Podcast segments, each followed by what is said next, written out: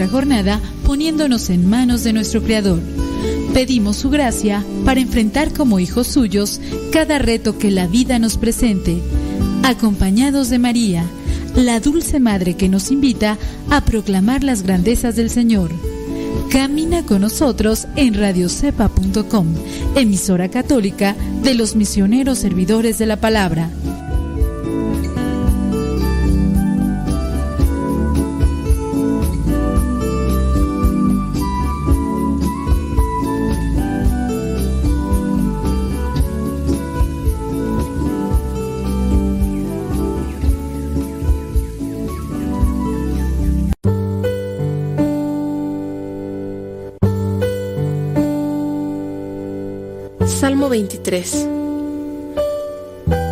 El Señor es mi pastor, nada me falta. En verdes praderas me hace descansar y a las aguas tranquilas me conduce. Me da nuevas fuerzas y me lleva por caminos rectos, haciendo honor a su nombre. Aunque pase por el más oscuro de los valles, no temeré peligro alguno, porque tú, Señor, estás conmigo. Tu vara y tu bastón me inspiran confianza. Me has preparado un banquete ante los ojos de mis enemigos. Has vertido perfume en mi cabeza y has llenado mi copa a rebosar. Tu bondad y tu amor me acompañan a lo largo de mis días. Y en tu casa, oh Señor, por siempre viviré. Gloria al Padre, al Hijo y al Espíritu Santo como era en el principio, ahora y siempre, por los siglos de los siglos. Amén.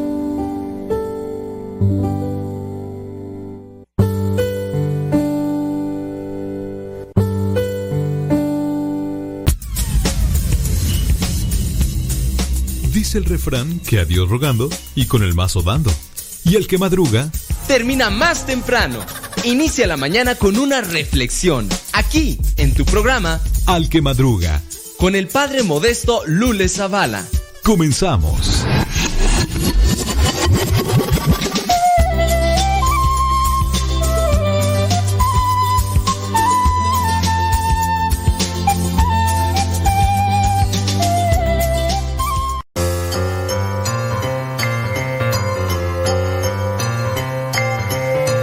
Para todos los que les gustan las trivias bíblicas, ahí les va una. La pregunta es la siguiente. ¿A qué edad se casó el hijo de Abraham, Isaac? ¿A qué edad se casó Isaac, el hijo de Abraham? ¿Se casó a los 20 años? ¿Se casó a los 30 años? ¿O se casó a los 40? ¿A qué edad se casó el hijo de Abraham? ¿A qué edad se casó Isaac? ¿A los 20? a los 30 o a los 40. Si tú respondiste que Isaac se casó a los 20, déjame decirte que te equivocaste, sí. Si tú dijiste que se casó a los 30, pues también te equivocaste. Isaac se casó hasta los 40 años. Yo me pongo a pensar, imagínate, Dios visita a Abraham ya siendo grande y le promete descendencia, le promete bendición sobre su familia, llega a tener solamente un hijo, un hijo con su mujer, porque tuvo otro hijo con una de las criadas, pero pues bueno, solamente un hijo con su mujer, fue Isaac. Dios le había prometido que iba a ser padre de multitudes. Después tiene a su hijo Isaac. Mm, ¿Qué hubiera pensado en este caso a Abraham cuando ve que su hijo llegó a los 20 años y no se casaba? Dieron los 30 años y no se casaba. ¿Qué hubiera pensado Abraham si de repente recibe la noticia pues de que va a ser padre de multitudes y ve que su hijo Isaac a los 20 años y no se casa? Los 30. los 30 y tampoco se casa. Hasta los 40 años se casó Isaac. Sí, se casó Isaac a los 40. Ahora, viene otra situación todavía más difícil que incluso va a dar pie para hacer otra trivia. Se casó Isaac a los 40 años se casó a los 40 años con Rebeca. Después de que se casó, no podían tener hijos. ¿Qué fue lo que sucedió? Eso va a ser. va a dar pie para hacer otra trivia. ¿Hasta los cuántos años de estar casados tuvo su hijo, su hijo Isaac? O bueno, en este caso fueron dos hijos, ¿verdad? Tú sabes que tuvieron dos hijos. ¿Hasta los cuantos? Fue Esaú y fue Jacob, ¿ok? Eso ya te lo dije. Para, pero no te voy a decir hasta los cuantos años. Hasta los cuantos años de casado tuvo sus hijos Isaac. Eso va a ser pregunta para otra trivia. Pero imagínate, Dios le promete a Abraham que va a ser padre de multitudes cuando se tenía 75 años, no tenía hijos. La pregunta es, ¿a qué edad? Bueno, vamos a dejarlo, ¿verdad? ¿A qué edad tuvo su hijo Abraham. ¿A qué edad llegó a tener su hijo Abraham? E, eso será también para otra trivia, pero te lo dejamos solamente así. La situación para los hijos de Dios no es nada difícil, no es nada sencilla. Se tiene que pasar por momentos de prueba, de paciencia, de espera y pues de mucha oración. Abraham recibe la promesa de parte de Dios a los 75 años. Pasa mucho tiempo, y ya después de mucho tiempo llega a tener a su hijo Isaac. es el único que tiene, el primogénito, el único. Tiene otro con una cría, pero nomás no.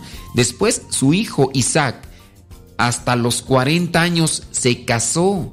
Y después pasan varios años en los que Isaac no podía, bueno, más bien su esposa, no podía tener hijos. ¿Cuántos años duró de casado y no tenían hijos? Bueno, pues eso va a ser pregunta para otra trivia. Así que es interesante ver cómo a pesar de que estas personas tienen una relación muy cercana con Dios, tienen la bendición de Dios, las cosas no son tan sencillas. Así que pídele a Dios, sé muy paciente, esfuérzate en cumplir con su voluntad y Dios te concederá aquello que le has pedido en su momento. No desesperes. Por cierto, tú puedes verificar que se casó Isaac a los 40 años en el libro del Génesis capítulo 25, versículo 20.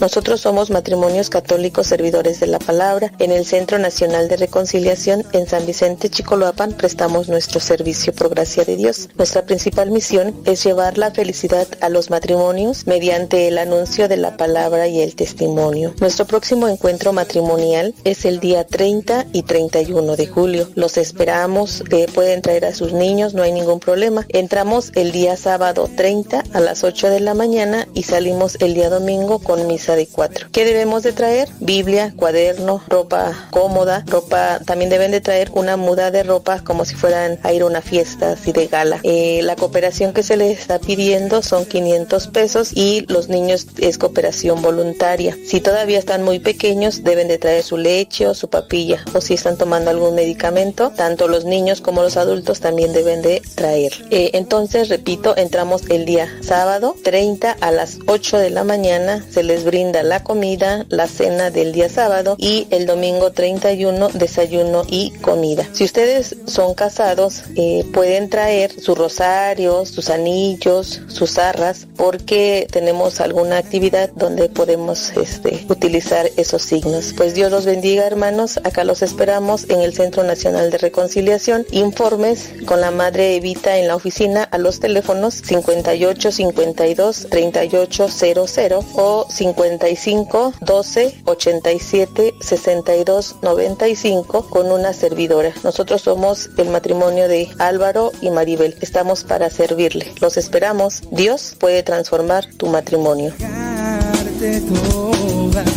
Doy gracias a Dios por ti.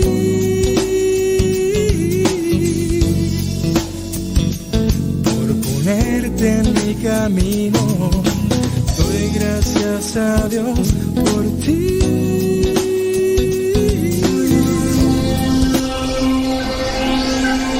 Que por cierto, hoy cumple años la madre Evita, por si, si le hablan para preguntarle sobre el retiro, pues ya. De una me le dicen, felicidades, madre Evita. Que Dios la bendiga. Y que le eche muchas ganas.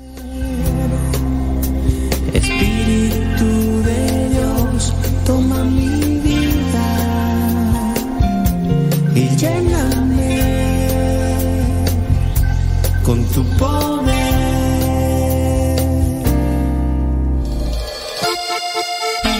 Derrámate, Señor, derrámate, Señor, derrama sobre nosotros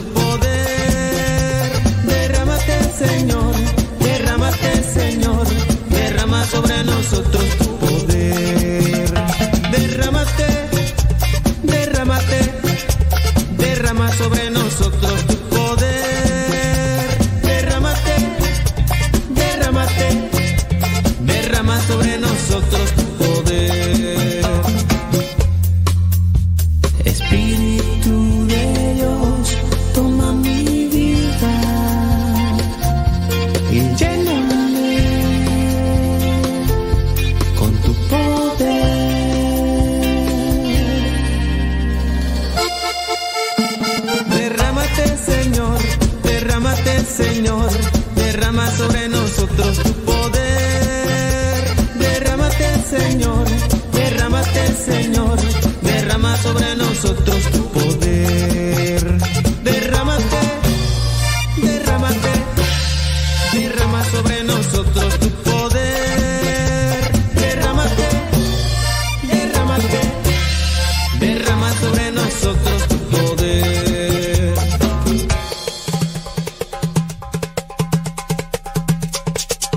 Y que el Espíritu de Dios te mueva.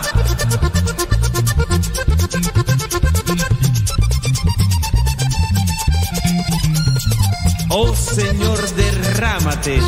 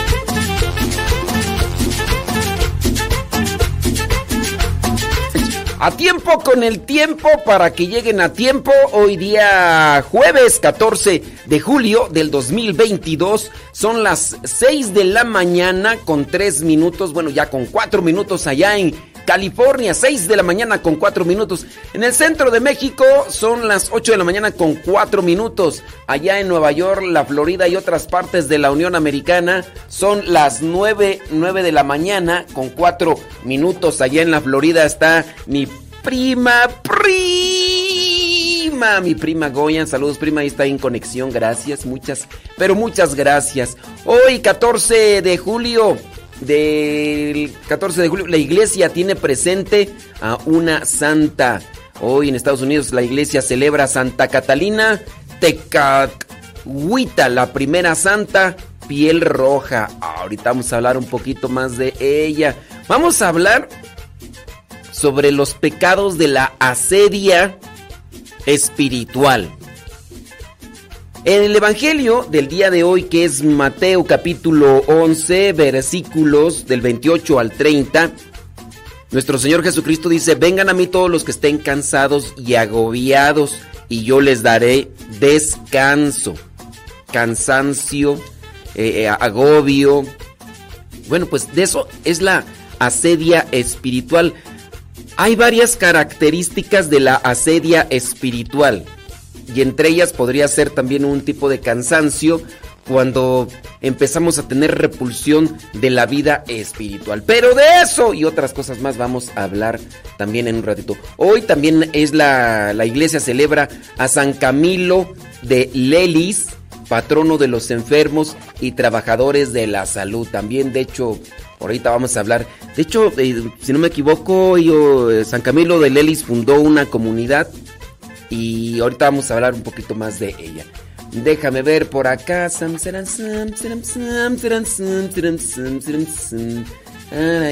Hoy estoy aquí mirando a las personas que nos están mandando sus mensajitos. Gracias. Gabriel García, desde Los Ángeles, California, gracias. Saludos Betty Galván desde Springfield, Oregon.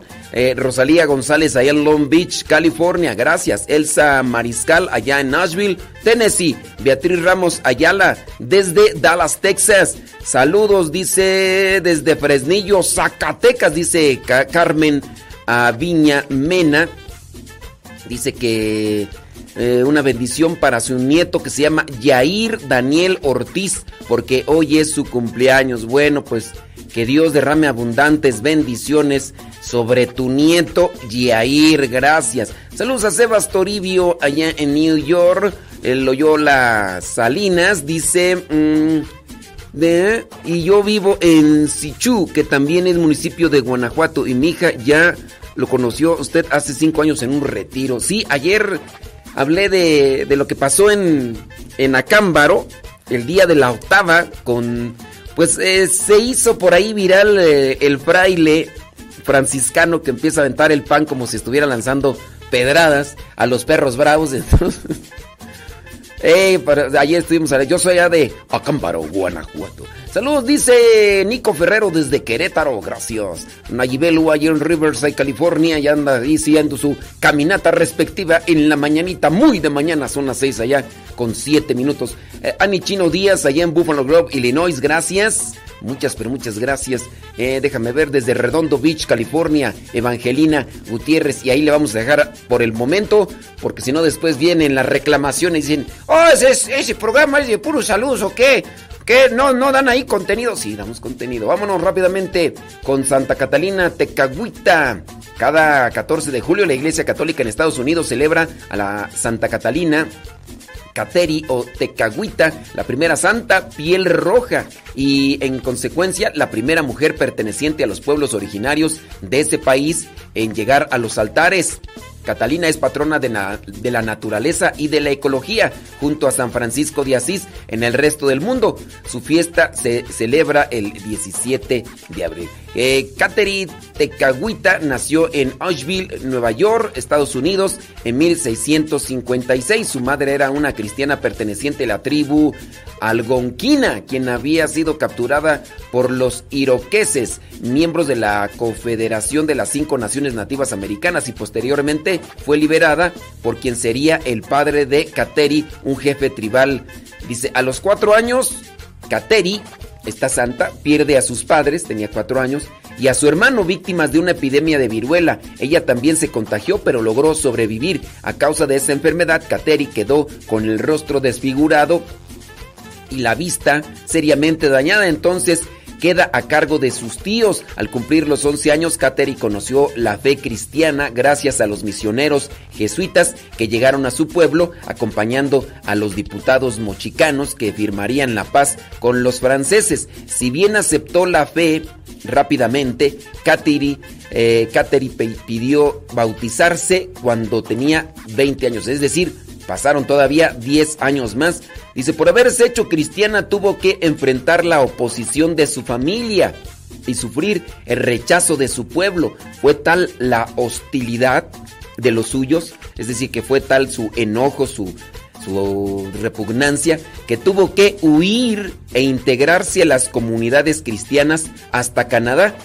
Perseguida a muerte, caminó alrededor de 320 kilómetros, más o menos unas 200 millas, a través del bosque y las montañas, caminando, hasta que pudo llegar a eh, Soul State Mary, el pueblo cristiano cerca de Montreal, eh, que la recibió allá en el año 1677. Alejada de su tierra, Catalina, nombre cristiano que adoptó, recibió la primera comunión el día de Navidad. En esa misma ocasión se consagró a Jesús con un voto de castidad. Esa era la forma como Catalina quería responder al amor que venía del cielo y que sobrepasaba cualquier cosa que ya hubiese conocido. Llevó una vida de oración, de cercanía con la Eucaristía y el Santísimo Sacramento, sirvió a sus hermanos en la fe y vivió en armonía con la naturaleza que la rodeaba, algo que aprendió en medio de su pueblo, pero que se planificó una vez que reconoció que Dios, su creador, también estaba allí presente en la belleza del mundo natural.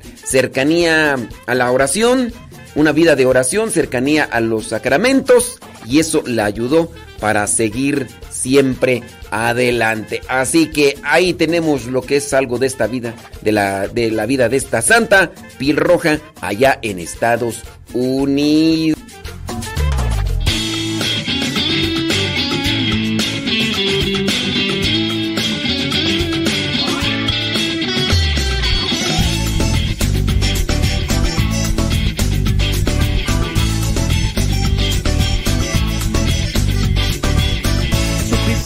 Que me fuera a la derecha, a la derecha, a la derecha. Jesucristo me dijo que me fuera para la izquierda, para la izquierda, para la izquierda. Jesucristo me dijo que me fuera para atrás, me voy para atrás, me voy para atrás. Jesucristo me dijo que me fuera hacia adelante, me voy para adelante, me voy para adelante. Jesucristo me dijo que me fuera a la derecha, a la derecha, la derecha. Jesucristo me dijo que me fuera para la izquierda, para la izquierda, para la izquierda. Jesucristo me dijo que me fuera para atrás, voy para atrás, me voy para atrás. Jesucristo me dijo que me fuera hacia adelante, voy para adelante, me voy para adelante. Donde Él me llame, donde lo precise, estaré. Y si es necesario, su nombre a la luna proclamaré. Donde Él me llame, donde lo precise, estaré. Si es necesario, su nombre a la luna proclamaré.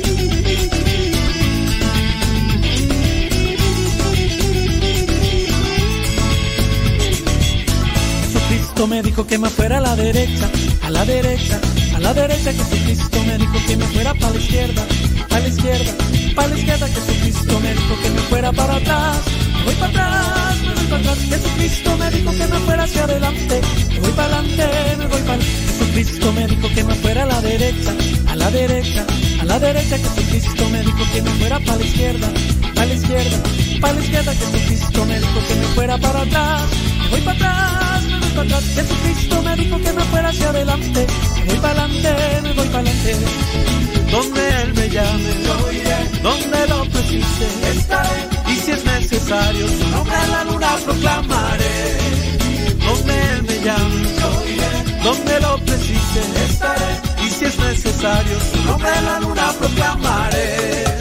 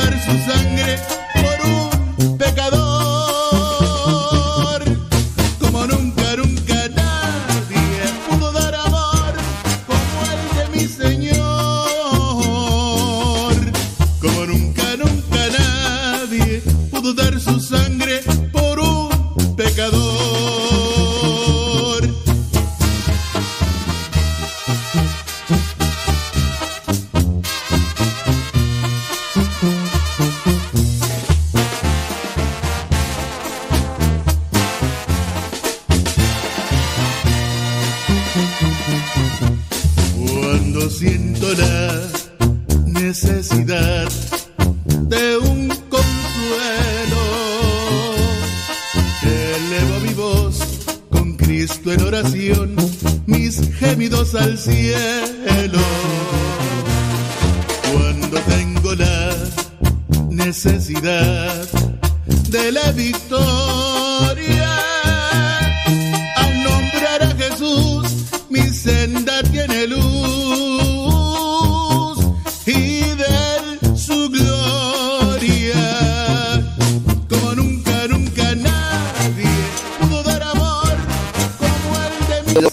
A everybody in your home, a los que están trabajando en la costura. Bueno, todavía no están trabajando ahí en California, no sé, donde quiera que estén. Si, trabajan en la costura, en la plomería, en la herrería, en la construcción, en las yardas, trabajan en el campo, díganos dónde anda trabajando y si quiere también mándenos una fotito de ahí donde anda, qué anda haciendo. Por ejemplo, eh, Nayibel Lua, pues anda, anda haciendo ejercicio, anda caminando y este nos manda una foto de ahí de pues de por ahí donde anda caminando. Bueno, pues muchísimas gracias. Saludos, dice José Carmona, dice desde Jalostotitlán, Jalisco, tierra de mártires, Santo Toribio, Romo, ándele pues, hombre. Saludos, dice eh, por acá desde Bruns News, dice una pregunta. Yo creo que en los chillidos de la llorona.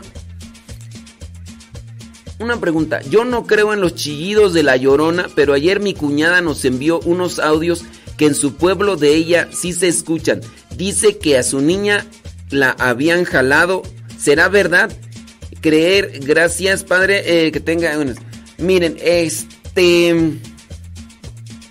La llorona. Ay, ay, ay, ay, mis hijos. Ay, mis hijos. Dicen que una vez se escuchó diferente el grito. Que ya no decía mis hijos, que decía ay mis sobrinos. ¡Ay, mis sobrinos! Entonces le preguntaron, oye, ¿qué, qué no eran sus hijos? Dice, no, es que mi hermana no- hoy no se enfermó y me pidió que viniera, que viniera a buscarlos. Oiga, este. Ay, cuántas leyendas, ¿no? En, en nuestros pueblos. Cuántas leyendas en nuestros pueblos. eh, que la llorona, que el nahual. Que. que qué más tú. Este, que los muertos. Que. Que, que el. que el diablo. Que. Tantas cosas. Digo, creo que uno no tendría que así como que prestarle demasiada atención a las cosas que en ocasiones se pueden escuchar. Digo, si, si alguien dice, es que mi niña, muy bien, este, ¿cuántos años tiene tu niña? Oye, ¿tu niña no estará presentando un problema de esquizofrenia? Y estás desatendiéndola cuando deberías de ponerle atención y llevarla al psiquiatra o llevarla a, a un médico que sea especialista en estas cuestiones psicológicas, porque pareciera ser que en la actualidad están abundando mucho este tipo de enfermedades, ¿eh? Enfermedades de ansiedad, de depresión y, y tantas cosas, y ya no solamente en personas que son mayores de edad, sino incluso en adolescentes y en niños. Digo, a veces nosotros podríamos ser hasta imprudentes en ese sentido de, oye, tu hija dice que ve cosas. Ay, tráete al padre para que eche la bendición. Ay, Dios mío, santo, tráete agua bendita. Vamos a tomar agua bendita. Oye, si tu hija o tu hijo están diciendo que en ocasiones ven o escuchan, más que quererse apegar a las cosas así como tal espirituales, deberían de poner atención en la salud psicológica que están padeciendo muchas personas en la actualidad. ¿eh? No solamente lo que vendría a ser esquizofrenia, sino que hay una gran cantidad ya de, de enfermedades parecidas a esa que afectan emocionalmente, obviamente también espiritualmente, pero dentro de lo que vendría a ser una situación de relación con los demás. Entonces, más que es- estar ahí queriendo indagar o a ver qué dicen padre o eh, yo diría eh, que le digas a tu hermana que se ponga pilas y que trate de llevar y que ha- hacerle un cierto tipo de estudios. Lo que sí yo he notado en algunos papás y disculpen, verán, pero hay mucha negligencia por parte de los papás. A veces los hijos dan a conocer cierto tipo de situaciones en su vida, como dolores o, cierto tipo de cosas. Y, los, los papás a veces quieren solucionarlo todo eh, con un tecito o con remedios caseros si es que son dolores en el organismo. O cuando son este tipo de cosas como que no las toman en cuenta. A la larga estas cosas se complican y ya no hay vuelta de hoja. Ya no se puede regresar, ya no se puede revertir, ya no se puede cambiar y, eso les va a perjudicar en su vida de adulto a esos pobres niños. Si ustedes dicen, y si ustedes dicen que creen en la, lloran, en la llorona, yo respeto hasta los que dicen que creen en los unicornios y en los gnomos, y yo, lo, yo respeto. Yo no creo ni en los unicornios, ni en los gnomos, ni en los duendes, yo no creo. Pero tampoco me voy a poner a discutir contigo, porque yo no me pongo a discutir con alguien de algo de lo que yo no creo, digo. Pero en el caso de, de, la llorona, yo les voy a platicar solamente un caso que, bueno, lo repito constantemente porque es una forma de, de buscar ahí. Resulta que en mi rancho, en algunos momentos escuchaban cierto tipo de gritos y lamentos en las madrugadas. Y entonces, con las señoras del molino, que son las periódicos del pueblo, eh, comenzó a darse esta información de que habían escuchado un grito, un lamento de una mujer y pues todos inmediatamente suponían que era la famosa llorona, porque así pasa regularmente en provincia, ¿no? Nos apegamos a leyendas, a cosas que se han ido comentando ahí como transmisión comunitaria. Y pues sí, en cierta ocasión, eh, uno de mis tíos llegó a escuchar en la madrugada un llanto, un grito y un lamento. Estaba preparando su café, tenía que ir a trabajar al establo y se levantaba a las cuatro y media de la mañana. Estaba preparando su café para despertarse más y tener ánimos para irse a trabajar. Y en eso escucha el grito y hasta la taza de, peltre que tenía, pues ya conoce nada de rancho, se le cayó la taza de peltre. Y sí escuchó el grito. Tiempo después, mi papá por ahí, cuando andaba en sus ambientes de amigos y compañeros de, eh, de- de parranda, pues resulta que uno de ellos era el que echaba los gritos en la madrugada cuando le tocaba a ir por las cargas de rastrojo que tenían que traer para los animales y como iban en la madrugada iban atravesando el rancho y en el camino del atravesar el, el rancho pues de repente hacía ese tipo de bromas y echaba ese tipo de gritos y sí, sí había gritos pero no era ninguna llorona era un llorón como tal ¿Habrá cosas que se pueden explicar? Sí. Y habrá gente que, aunque le des este tipo de información como forma de análisis o investigación, pues las personas pues, van a decir, ay, no es cierto eso, es mentira, casi es la llorona, yo la vi con, pues no sé, a lo mejor igual puedes tener un problema en la vista. eh, la, misma mente juega con nosotros con las sombras y todo eso, entonces... Eh, yo diría que mejor le pongan atención a la niña, traten de llevarla a alguien para analizar si es que ve o escucha esto constantemente y no vaya a ser que se esté desarrollando una enfermedad que a la larga eh, no vaya, vaya a afectarle en su vida y no, no se pueda solucionar.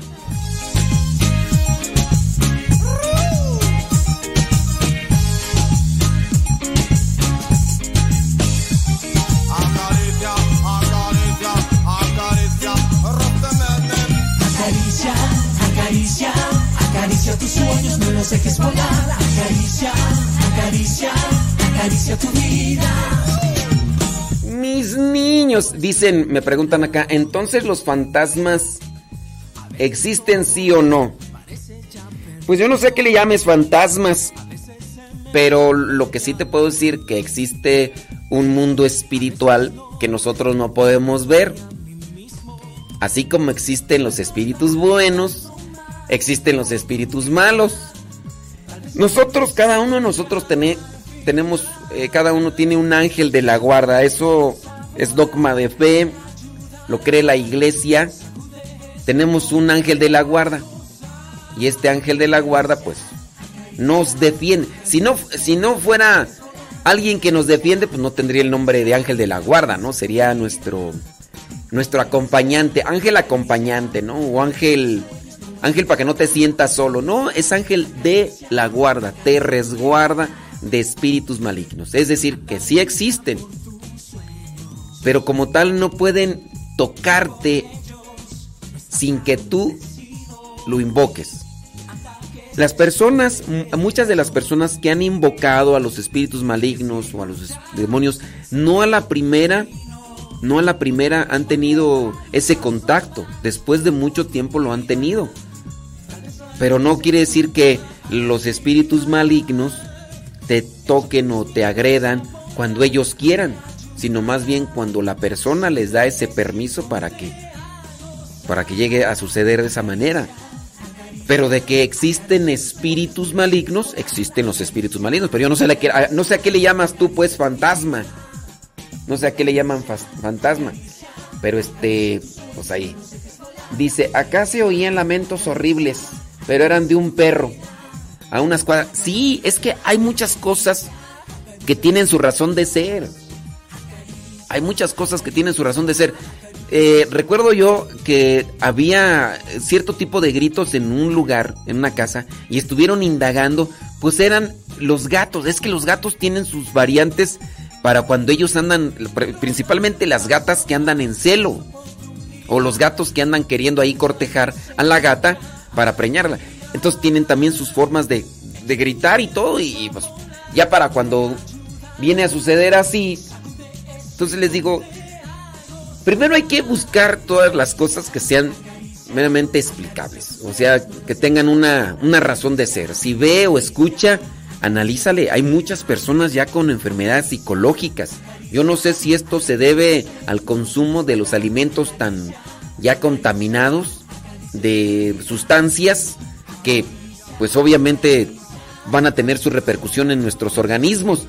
Yo no sé si eso se deba, pero de que hay muchas personas que ahora ya necesitan de antidepresivos y otras cosas más y que tú dices, pues están bien jóvenes, pues sí.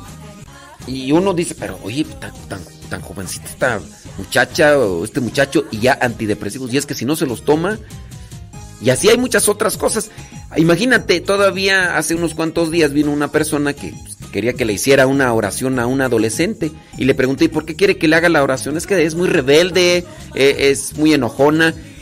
Y entonces, ¿y, por qué no la llevas al psicólogo? A lo mejor necesita ciertos tipos de químicos ya por su situación orgánica. Y tú quieres que con una oración ya se le quite. O a lo mejor eh, tú eres el que está haciendo que tenga esa actitud de, de rebeldía. Pues hay tantas cosas que podrían tener una solución desde la cuestión científica y médica, pero pues hay personas que quieren solucionarlo todo con la oración, hasta bajar de peso, porque hasta eso viene a suceder. Mándenos sus preguntitas ahí a través del Telegram. Si tú ya descargaste la aplicación Telegram, busca ahí la dirección arroba cabina radio sepa. Arroba cabina radio sepa y ahí estamos conectados. Señora Gaby Ordaz. Acaricia, acaricia, acaricia tus sueños, no los dejes volar. Acaricia, acaricia, acaricia tu vida.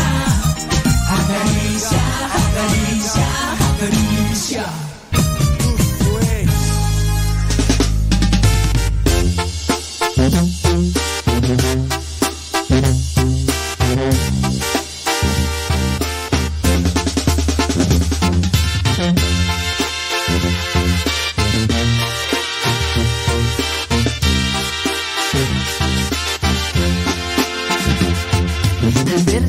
Lindos ojos, entraste tú a mi vida.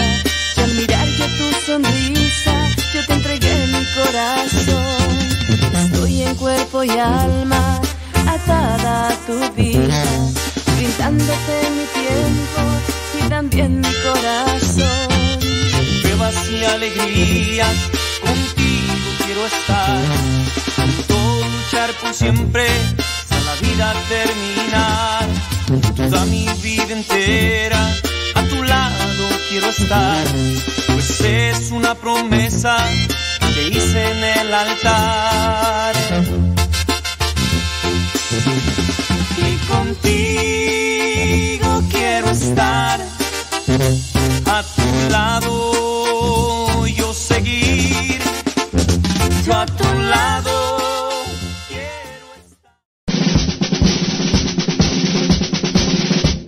Una frase o un pensamiento quizá no cambien tu vida, pero te podrá ayudar para generar una reflexión que te lleve a un cambio en tu manera de vivir. Vámonos al segmento Las frases del Facebook.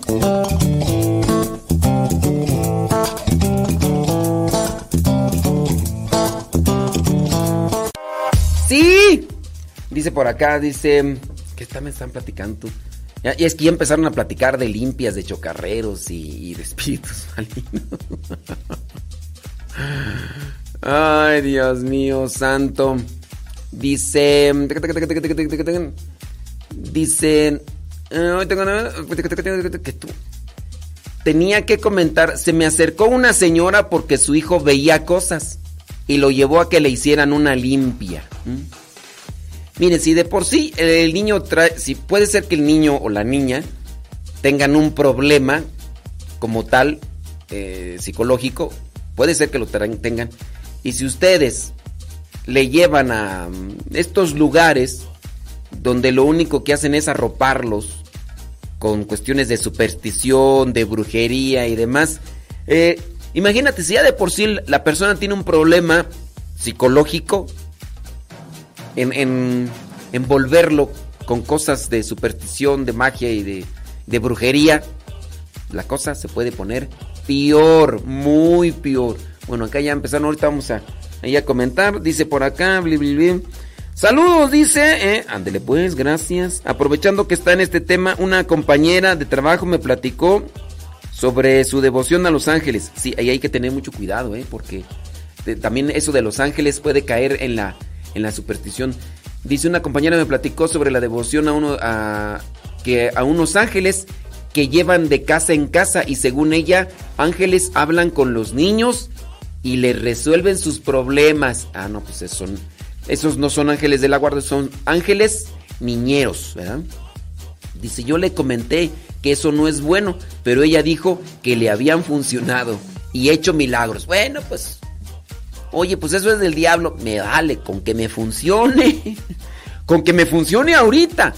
Eh, ya después, sí, eh, este tipo de la que le llaman angelología y es, es esto de colocar incluso cierto tipo de velas, cierto tipo de oraciones, y esto raya dentro de la superstición.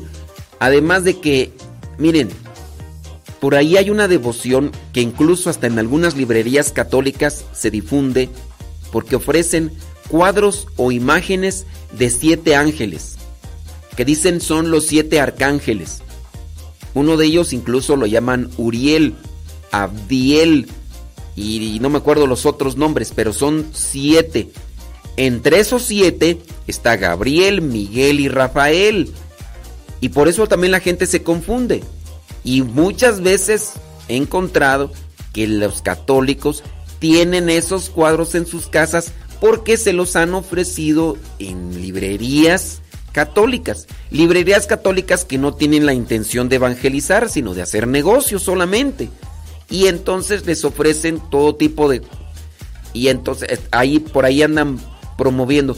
Tanto así que los que promueven esta devoción de la angelología, imagínate que han propuesto un ángel para cada día del año con su respectiva oración. Y dentro de esa oración, pues es una petición, petición material, una petición de salud. Y como bien te respondió esta señora, pues a mí me ha funcionado y me ha hecho milagros. La Satán muerte no es que haga milagros como tal, pero la Satán muerte, que es una careta del demonio, también tiene poder. Tiene un poder espiritual, pues es el demonio. Imagínate cuando el demonio, cuando el diablo se le apareció a Jesús, fue capaz de llevarlo a ciertos lugares para mostrarle cierto tipo de cosas. O sea, tiene poder el diablo. El diablo, si, si alguien le pide al diablo algo en el momento, se lo pudiera dar, pero se condena su alma al tormento, al dolor y al sufrimiento. Esas son las cosas que a veces la gente no ve y dicen en el momento, que ya después, si sufro, eh, pero ahorita yo quiero salir de esta situación, pues eh, ¿será que no, muchas de las ocasiones nosotros no, no analizamos o no somos realmente conscientes de, de consecuencias? Di- Dicho sea de paso, por ejemplo, la persona que se embriaga constantemente y le dices, oye, tus riñones están afectando. O la persona que fuma eh, constantemente y que, que también lo hace de forma exagerada. Oye, tus pulmones eh, se van a perjudicar y después vendrá el llanto y rechinar de dientes. Y a, que a mí que me ha tocado ver de cerca a las personas con cirrosis hepática o con los edemas pulmonares a consecuencia de fumar, que he visto el sufrimiento que tienen est- estas personas, yo digo, hombre, eh, no solamente ellos, sino también los familiares.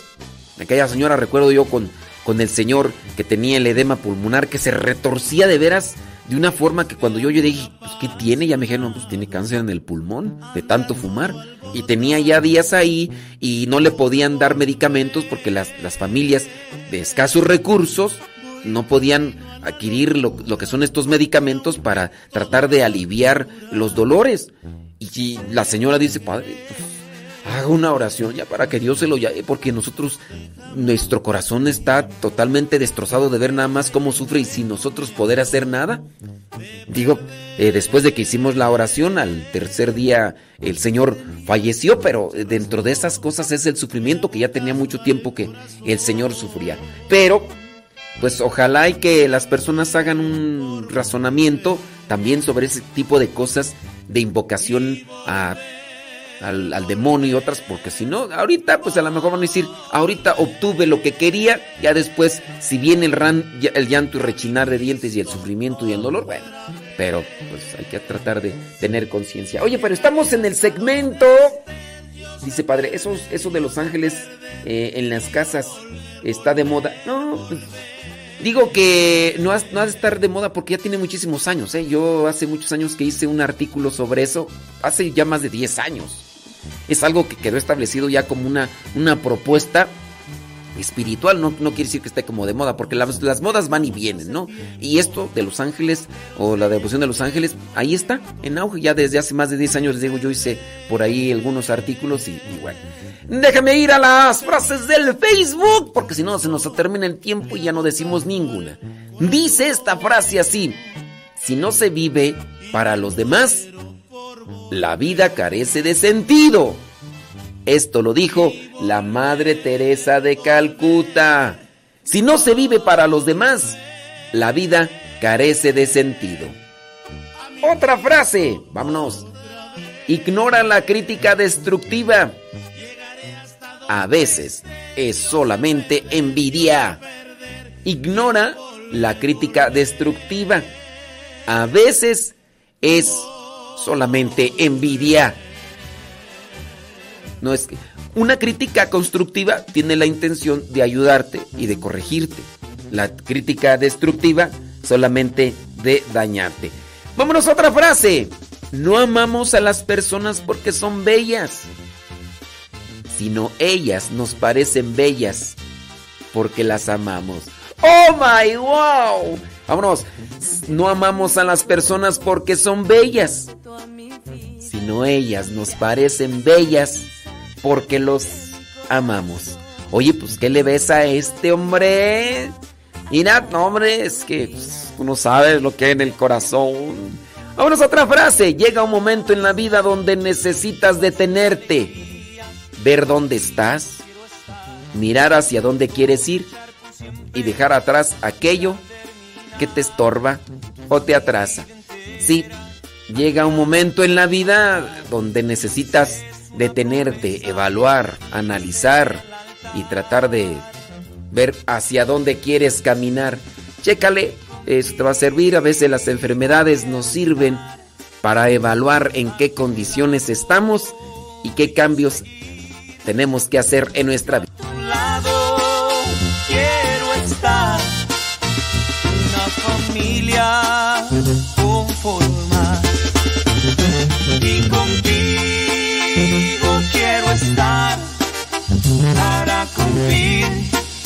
lo del altar en la salud y en la enfermedad. Yo contigo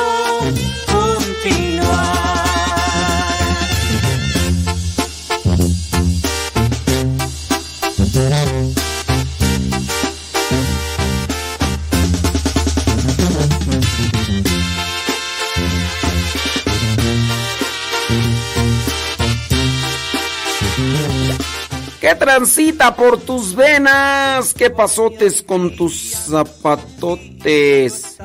Saludos, Guayumín. ¿Qué tranza, Guayumín? ¿Todo bien? Ándele, mandas mensaje de, de voz y no sé si ponerlo o no. Señora Gaby, ¿cómo estamos? Saludos, dice, ya estamos preparando el desayuno. Un par de huevos estrellados con arroz y una salsa bien picosita. Oh my wow. Eh, qué bueno que arreglaron rápido. Sí, ayer se nos. Se tronó el. Bueno, hubo un estallido por aquí cerca. En la noche. Y ¡zas! Que se va la luz en toda aquí la comarca. Dice que sí lo ponga el audio, válgame Dios. No, no es algo, no es algo malo. No, no, voy a hacer que sea algo malo tú. Y... una disculpa. Anoche ya tenía yo listo el tema, pero... Ah, Eso no. ¿Cómo va a poner ese audio? Eso no lo voy a poner. Bueno, ayer se fue la luz, pero sí este... Ya en la... En la madrugada, este... Me tuve que levantar y este... y pues ya me di cuenta, dije, ah, ya la arreglaron. Dije, ay, pero todo es muy de madrugada, todavía no. Está bien, Guayumín. A ver si al ratito ya la puedes hacer, Guayumín. Ay, Dios mío, santo. Ah, muy bien, bueno, pues. No sé quién sea Imelda Hernández Campos, pero. Este. mm, que pidamos por su eterno descanso. Muy bien. Dice, ya estamos desayunando con Mateo. ¿A poco? Ese Mateo. ¿Va a venir Mateo al retiro de parejas o qué? Gracias por su respuesta y las orientaciones que nos da. Dice, para no caer en el error, Dios los bendiga y el Espíritu Santo los sigue iluminando. Ándele pues. Saludos, dice Alfredo Javier Vázquez, aquí corriendo y escuchando la radio. Me da gusto que haya corregido el problema eléctrico. Eso es Toño. Ánimo a correrle. Este, mm, déjame ver por acá quién más. Mateo, que a poco está escuchando Mateo. Es Mateo Tadeo. Oye, Ma- Mateo, Lucas, Tadeo, puros apóstoles. ¿Te imaginas que... Oye, creo que hasta son hasta de la edad, ¿no? Mateo, Tadeo y Lucas. Entonces vamos a juntar a los tres. Ya no nos falta Juan. Juan, Juan. A mí que me llamen Juan. Que no me gusta ese nombre. Ti, ti, ti, ti, ti. Mándenos un mensaje a través del Telegram. Si ya tienes Telegram, descarga la aplicación y mándanos tu mensaje a través de la dirección arroba cabina radio sepa. Arroba cabina radio sepa. Que le ponga el gallito para que se despierte. No hay necesidad. Hay que dejar que descansen los niños. Niños, descansen niños. Ustedes que pueden. Sí, hombre. Huevito con arroz. Este... Son muchos carbohidratos. ya mi nutriólogo, por el hígado graso y el colesterol, me dice que... Que puras verduritas. Ni modo. Dijo Lupe. ¿Qué le vamos a hacer? Dijo, no. Oye, ¿será que es pura, pura leyenda urbana?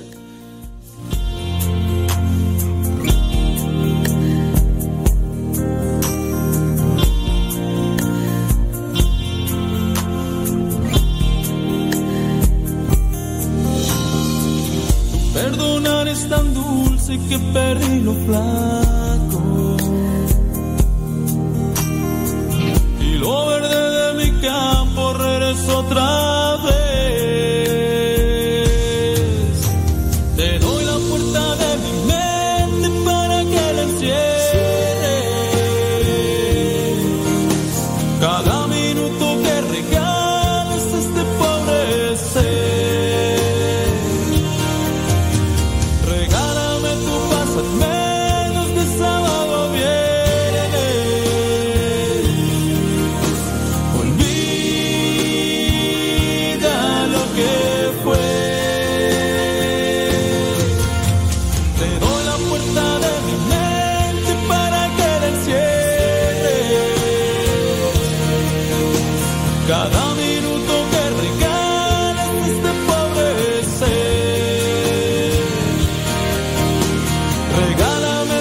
Traía toda la intención de hablar sobre la asedia y este solamente quiero anotar algunos puntos. Miren, eh, con relación a esto de los espíritus mm, que se pueden ver, sí, en ocasiones se manifiestan, pero tú no tengas miedo, no temas, que solamente Judas tuvo miedo. solamente Judas Iscariote tuvo miedo, no temas. Mira, hay personas que invocan a los espíritus malignos y entonces estos conciben como un permiso de parte de esa alma para entrar en sus vidas. Dios a nosotros nos ha dado un ángel de la guarda. En algunas ocasiones se ha sabido de que hay algunos niños que son acosados por cierto tipo de espíritus y que incluso han quedado grabados en algunas cámaras de vigilancia. Eh, los espíritus eh, van a estar siempre, los espíritus malignos van a estar siempre buscando recolectar almas, porque ese es su trabajo, ese es su trabajo, esa es su misión, buscar almas para llevarlas al infierno. Esa es su misión. Los ángeles de la guarda tienen también su misión. Y obviamente no son vencidos, no son vencidos por los demonios. Aquí cuando la persona le da permiso, ahí es cuando atenta. Ahora, hay cierto tipo de casos y por eso es que se tiene que buscar el bautismo de los niños para que tengan un mayor resguardo espiritual ante las acechanzas espirituales que nosotros no vemos. Pero todos los seres humanos cuando nacemos venimos con un ángel que nos acompaña durante todo el trayecto de nuestra vida. Y sí, hay lugares donde hay mayor manifestación de estos espíritus o entes malignos. Pero igual así, aunque uno tenga que pasar o uno llegue a esos lugares, estos no atentarán contra nuestra alma, si bien se podrán manifestar, pero nosotros no debemos de tener miedo de que nos vayan a hacer algo más allá de lo que está permitido hacer para ellos como, como el susto. Si lo ven o se escuchan, pues no tener preocupación. De que vas a tener preocupación de que acaben con tu vida, no pueden ellos. A menos de que tú les des esa, les abras la puerta. Sí, se dice, se habla de los cementerios o de casas abandonadas o de lugares donde se han hecho eh, cierto tipo de maleficios y todo eso. Pues sí, habrá estos lugares donde se manifiestan, pero nosotros no hay que tener e-, ese temor porque acuérdense que en el miedo es donde mejor trabaja el maligno. En el miedo es donde mejor trabaja el maligno. Porque cuando hay miedo, hay desesperanza. Cuando hay miedo, la fe se apaga. Muchas de las veces, incluso Jesús llegó a decirle a sus apóstoles, no tengan miedo. Porque en el miedo es cuando la fe también se debilita, cuando la esperanza se apaga y la persona pues queda ahí al, al descubierto. Entonces tengamos mucho cuidado y solamente da como una cuestión para querer cerrar con ese tipo de tema. Oye, vámonos ahora sí con lo que vendría a ser la asedia espiritual. ¿Qué es la asedia espiritual? Bueno, la asedia espiritual es ese tipo de de enfriamiento, es ese tipo de agotamiento, es ese tipo de desprecio que se puede tener por las cosas espirituales después de que nosotros ya hemos avanzado o hemos caminado en estos ambientes. En el caso de nosotros que podemos decir, no, pues yo ya estoy en un grupo. ¿Has sabido de personas que están en un grupo parroquial y que de repente ya no van ni a misa? ¿Qué sucedió? Bueno, llegó la asedia y tuvo sus frutos. Como tal, la asedia tiene sus pecados. El pecado que viene a ser, por ejemplo, la amargura, o la malicia, o la desesperación, y que lleva a otro tipo de cosas como incumplimiento de los preceptos o la divagación en cosas prohibidas. De ahí para allá, pues también se puede manifestar cuando solamente, por ejemplo, lees la Biblia, solo cuando pues cuando te obligan o cuando así tienes una necesidad. Por ejemplo, en el caso de las personas que están en grupos eh, parroquiales que tienen cierto tipo de actividad, eh, no leen la Biblia en otros momentos, más solo cuando les toca dar tema, más solo cuando tienen que preparar ya la hacía la clase de catecismo o la reflexión, pero en otro momento no la agarran. Eso ya vendría a ser como que un resultado de la asedia que está eh, dominando el alma de esa persona. Cuando la persona también no tiene esa intención de crecimiento espiritual, es decir, eh, ese tipo de personas que están dentro de los grupos parroquiales y que de repente les dices, oye, eh, te invito para que vayas a este retiro y te dice la persona, no, ¿para qué? Yo ya soy coordinador de un grupo parroquial o soy coordinador de liturgia o soy coordinador de catequesis o soy, o soy de los que pertenecen al coro parroquial. Y dice, no, o sea, no, no quieren invertir tiempo en su crecimiento espiritual solamente invierten tiempo para el servicio y lo demás. Entonces de ahí encontramos lo que vendría a ser un resultado por parte de la asedia espiritual que está dominando a esa persona. Eh, hablando de las personas que después de que han participado en misa y que han estado en grupos y que incluso son muy activos, viene el momento en el que ya no van a misa.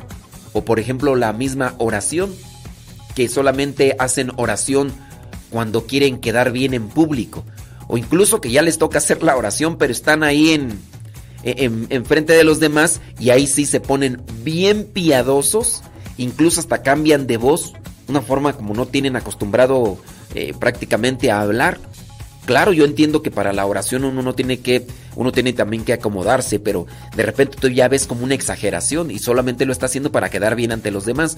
Entonces ahí también vendría a ser eso solamente como un resultado de la asedia es solamente hacer oración para quedar bien en público, para ufanarse. Eh, ya después, también otro resultado de la sedia vendría a ser, por ejemplo, cuando has perdido eh, el asombro, que te hablan de cierto tipo de cosas que han sucedido gracias a la oración o la conversión o cierto tipo de cosas. O dicen, no, fulano de tal ya está convirtiendo. Ah, ignoras, ¿no? O a lo mejor alguna enfermedad de una persona que de repente se curó y te dijeron, no, pues es que Dios intervino. O incluso, ¿por qué no? Incluso hay personas que hasta eh, pueden ser hasta consagrados que ya no creen, en, por ejemplo, en la Eucaristía. Ya no creen que ahí está Jesús presente. Y a lo mejor tú vas a decir, ¿a poco si hay gente que sí? Pues sí, simplemente desde el hecho de que una persona que puede confesarse, que puede comulgar y no lo hace, ya desde ahí entonces manifiesta su falta o que ha perdido el sentido de asombro.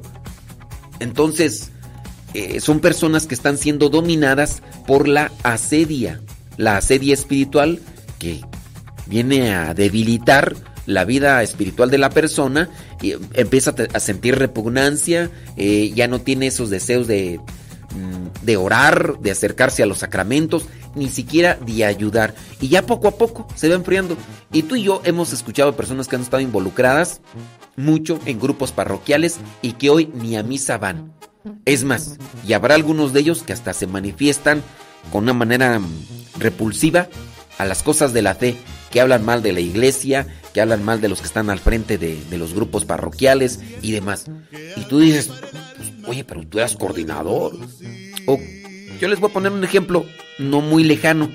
Algunos misioneros laicos que anduvieron predicando la palabra y ayudando a parejas que estaban sin casarse, que les ayudaron y les prepararon y les exhortaron para que se casaran por la iglesia. Y hoy, después de mucho tiempo, esos mismos que fueron misioneros laicos están viviendo en unión libre y ni siquiera tienen una preocupación por arreglar o por solucionar su vida. Habrá algunos de ellos que no pueden por su situación, están a lo mejor con personas eh, que estuvieron casadas, pero habrá otros que tienen la posibilidad y ni siquiera se preocupan por ello. Entonces, ya desde ahí nosotros vemos ese tipo de aceite. Ahora estoy feliz.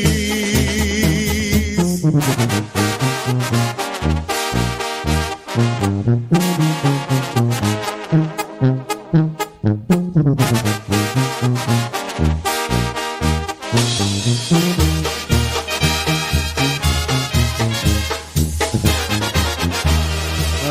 solo veo la gloria y en el cielo, donde voy a vivir.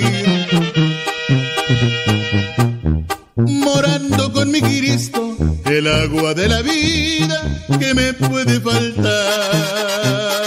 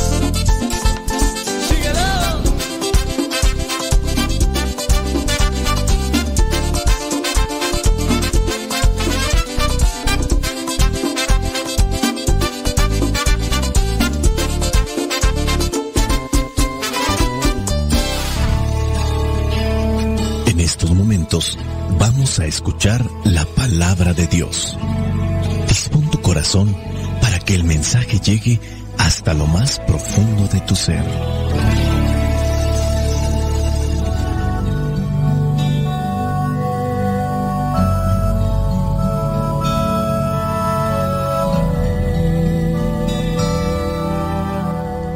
El Evangelio que la iglesia nos presenta para el día de hoy corresponde a Mateo capítulo 11 versículos del 28 al 30.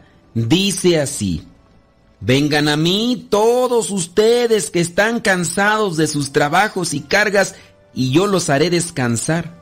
Acepten el yugo que les pongo y aprendan de mí, que soy paciente y de corazón humilde. Así encontrarán descanso, porque el yugo que les pongo y la carga que les doy a llevar son ligeros. Palabra de Dios. Te alabamos, Señor. Qué dicha da nuestra anunciar tu gran palabra, Señor, y participar de tu vocación de ser misionero.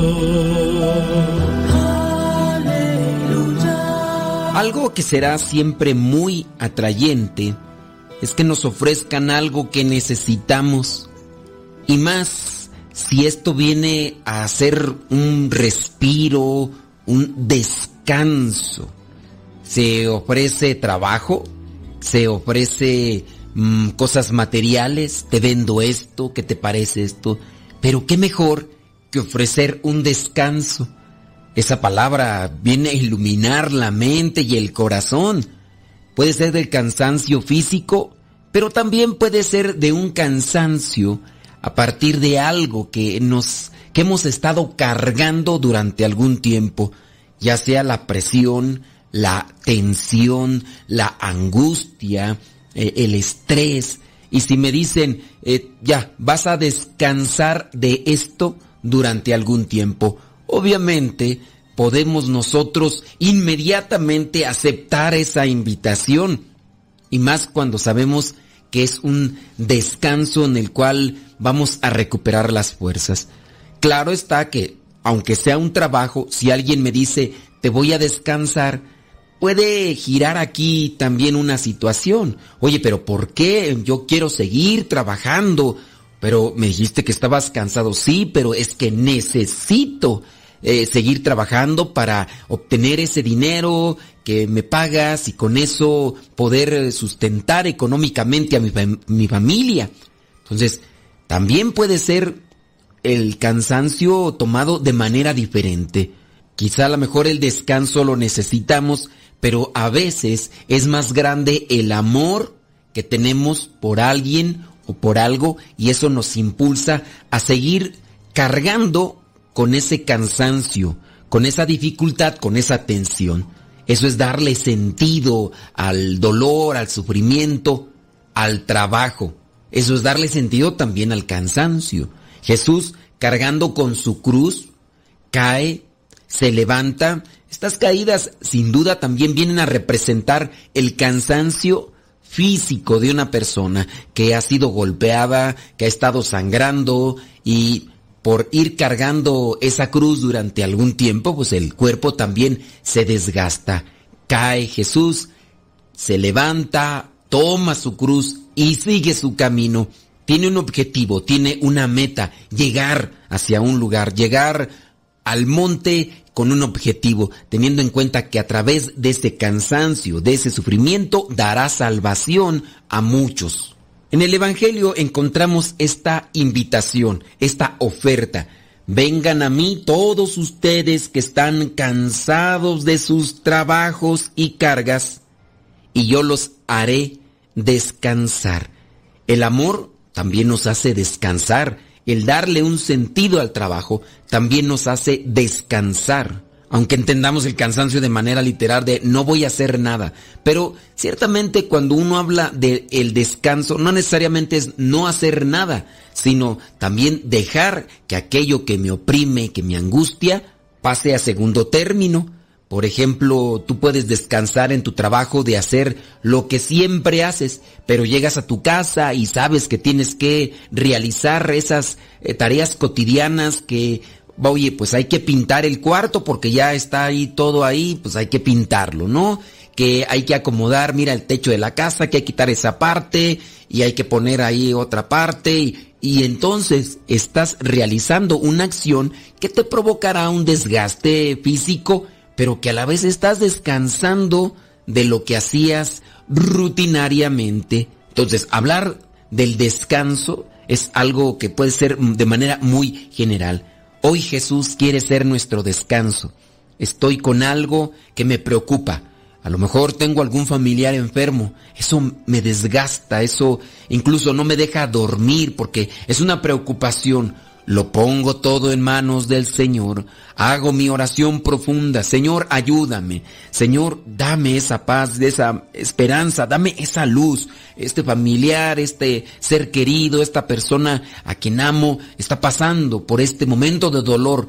Ya, Señor, quiero que, le, que tu mano poderosa se pose sobre esta persona y que ya no estemos sufriendo de esto. El Señor nos da ese descanso. La oración nos sirve también para ello. Hemos repetido ya muchas veces, pero sin duda pues es algo que también pertenece a nuestra vida cristiana. Jesús, ante ese momento de angustia, en el huerto de los olivos, él pareciera ser que suda gotas de sangre, dice el Evangelio, de la agonía que siente. Y ahí es cuando más se abandona en la oración. Jesús es el descanso. Podría ser otra de las características. Jesús es el camino, Jesús es la verdad, Jesús es la vida, Jesús es nuestro descanso. Yo te invito a cuestionarte, ¿qué es lo que más te aflige ahorita? ¿Una preocupación personal? Quizá a lo mejor el trabajo, quizá lo mejor una enfermedad personal o la de algún familiar. ¿Qué es aquello por lo que estás pasando y sufriendo? Bueno, déjalo en las manos de Dios. Abandónate, pero abandónate en la oración. Que tu alma respire esa tranquilidad, que tu alma respire esa paz, esa presencia de Dios que te haga decir, sí, yo sé que esto es asfixiante, pero en manos del Señor lo pongo y sé que Él me dará ese descanso que necesito. Dice, acepten el yugo, el versículo 29, acepten el yugo que les pongo y aprendan de mí, que soy paciente y de corazón humilde. Aprendan de mí, que soy paciente y de corazón humilde. No te desesperes, esperes, espérate. Sé paciente, todo al tiempo de Dios. Si tú haces lo que te toca y dejas que Dios se manifieste, hay algunos maestros espirituales que llegan a decir que la desesperación la engendra el diablo, porque cuando la desesperación domina, se comete la mayoría de torpezas. Cuando la desesperación domina, aparecen la mayoría de equivocaciones. Y ciertamente, ¿Cuántas veces no por la desesperación que nos hemos dejado llevar, cometemos esas cosas de las cuales después nos arrepentimos y ya no podemos dar vuelta? Ya no podemos hacer un cambio, un giro y todo, pues, ¿quién tuvo la culpa? Nosotros tuvimos la culpa. A ver, ¿para qué te dejabas de llevar por la desesperación? Entonces, sé paciente en el Señor, espera el tiempo del Señor, que es el mejor tiempo por el que se realizan las cosas para nuestro bien.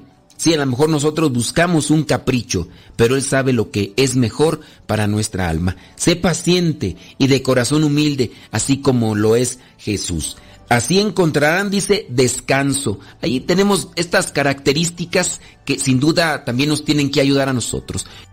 Entendamos el contexto de este pasaje donde Jesús está manifestando a aquellos judíos que están también cansados, asfixiados. Nosotros tenemos nuestros problemas, nuestras dificultades, ellos tenían allá las propias. E, el, gobierno opresor, en este caso el gobierno romano, que colocaba impuestos demasiado elevados, incluso pues también ahí estaban los escribas, los fariseos, que de alguna u otra manera estaban sofocando la religiosidad la vida de fe de estos, del pueblo de Israel, y oprimían. Y por eso Jesús también les hacía su reclamo.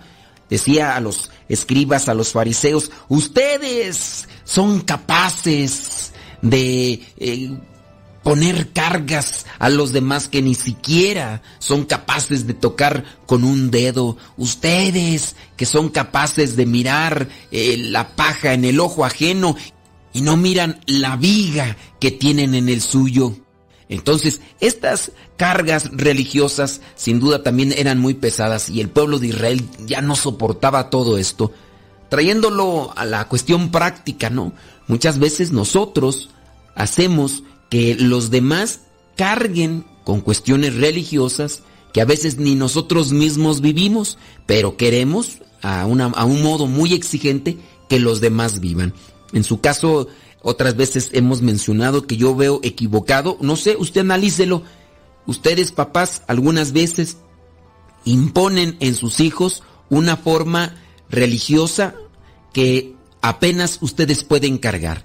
Quieren que sus hijos vayan al mismo ritmo que ustedes van. Quieren que estén en las cuestiones de iglesia en el mismo tiempo y en la misma forma, en el mismo ritmo que ustedes están teniendo.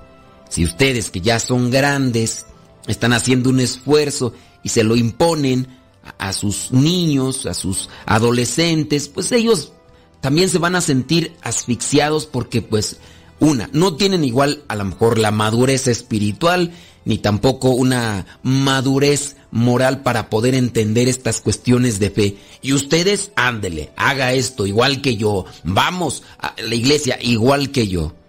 ¿Será que por eso en ocasiones cuando ya crecen ellos se sienten libres y dicen, estaba con una carga tremenda porque me imponían, me hacían que hiciera lo que hacían los mayores y lejos de acercarlos, en ocasiones se alejan? Digo, son muchas cosas, cada quien tendría que analizar si nosotros somos carga para los demás. Si nosotros a veces nos echamos una carga innecesaria, porque también puede ser que nosotros estemos cargando con algo que no nos toca, con algo que, que no es de nosotros. Ahí vamos cargando con cosas de hace mucho tiempo y no había necesidad, pero a veces nosotros somos muy imprudentes o ingenuos y no nos dejamos llevar por la sabiduría. Puede más el orgullo, el capricho, puede más la soberbia y por eso nos desgastamos, nos sentimos atribulados analice cada quien su situación y también pues tratemos de buscar aquellas cosas que, que pueden darnos ese descanso que necesitamos. Ya hablábamos de la oración, muy bien, eh, ¿por qué no a lo mejor tomar un retiro? Buscar un lugar, eh, buscar un momento para un retiro espiritual. Yo sé, vendrán muchas personas que antes de que ya les esté diciendo alguna propuesta, están poniendo una excusa. Y, así, ya si quieres descansar, oye. O sea, primero tienes que darte cuenta que si no descansas en el Señor, no vas a poder seguir caminando. Y si sigues caminando, vas a ir cargando con esa cruz, reniegue y reniegue. Y, ¿Y de qué te va a servir cargar con la cruz si vas reniegue y reniegue? Digo, también hay que analizar eso, ¿no? Porque hay personas que apenas uno les empieza a decir, oiga, pues haga esto. No, pues no tengo tiempo. Oiga, y si hace esto, uy, no, usted no sabe. Usted, eh, usted como no hace nada. Oiga, no, no, no, también eso. Y todavía ni le digo que oiga y ya está echando ahí el pretexto, la justificación. Pues así. E, ese tipo de personas sin duda viven asfixiadas y su cansancio puede ser hasta crónico. Nosotros, ¿verdad? En el programa de radio que tenemos, pues ponemos cantos, algunos les gustan, algunos no, pues bueno, busca aquellos que te gustan, aquellas canciones, puede ser hasta seculares, algunas, ¿verdad? Eh, ya muy pocas, muy pocas canciones seculares que tienen un mensaje, tienen un contenido. alguien dice, no, usted está mal, porque anda promoviendo canciones seculares en vez de que ande promoviendo canciones de Dios. Sí, promuevo canciones de Dios, pero también no se puede desmentir que hay canciones seculares que son positivas. No, pero en vez de, oh, pues hombre, ya ves, por eso no descansas, porque a todo, to- ya todo lo que está, que no lleva el nombre de Dios, ya todo lo satanizaste, ya, e- eso.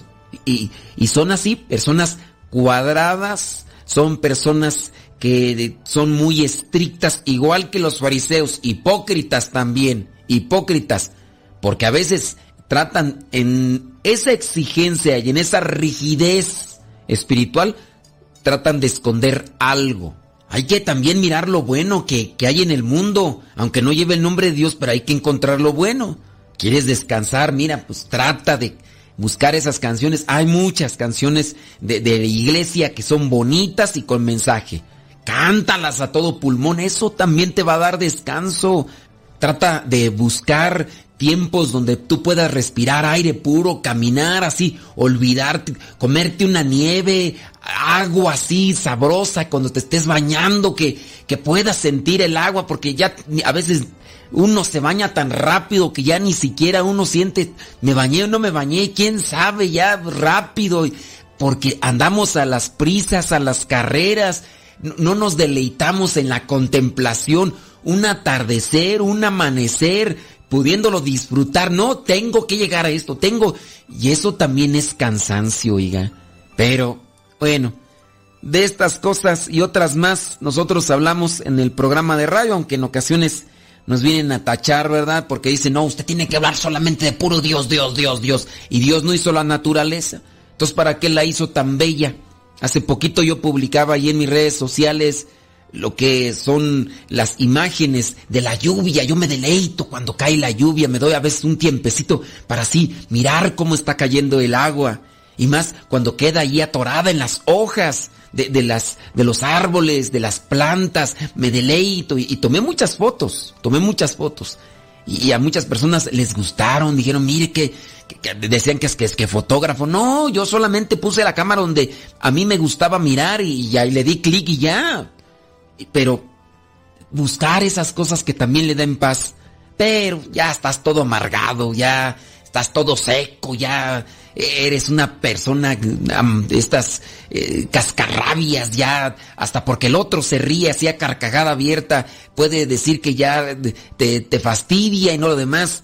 Esos también son tipos de cansancios espirituales y ah, cómo desgastan la vida de los demás. Pero en fin, oiga, ya nos alargamos, ahí disculpe las molestias, pero pues a pesar de que ando con el cuerpo medio cansado, medio acá, pero me deleito también yo haciendo esto. A lo mejor dice, tú sí, pero ya nosotros ya nos cansaste. Bueno, ay, disculpen, ay, disculpen. Pongámonos ante la presencia de Dios, que Él es el que nos da ese descanso que cada uno de nosotros necesita en el alma. En el nombre del Padre, del Hijo y del Espíritu Santo. Amén. Oh Señor, te invocamos en este tiempo de sufrimiento, en este tiempo de incertidumbre, en este tiempo de agonía. Danos la fuerza y la voluntad de llevar nuestras pesadas cargas hasta que podamos volver a sentir el calor y el amor de tu compasión divina. Míranos y ten misericordia de nosotros que luchamos para comprender las dificultades de la vida. Manténnos siempre contigo hasta que podamos caminar nuevamente con corazones de luz y espíritu renovado. Espíritu Santo, estoy cansado y desgastado por el trabajo. Vengo contigo porque sé que siempre estás dispuesto a ofrecerme un hombro donde recargarme. En ti encuentro la fortaleza para seguir luchando. Tú que diste fuerza a Jesús ahí en la subida al Calvario, tú que diste fuerza a María al pie de la cruz, tú que das fuerza a todos los padres y madres de familia que se entregan día con día, día a día por el bienestar de sus hijos. Te suplico, Señor, dame fortaleza. Aunque esté cansado, quiero seguir sirviendo con corazón generoso por amor a ti y a los demás.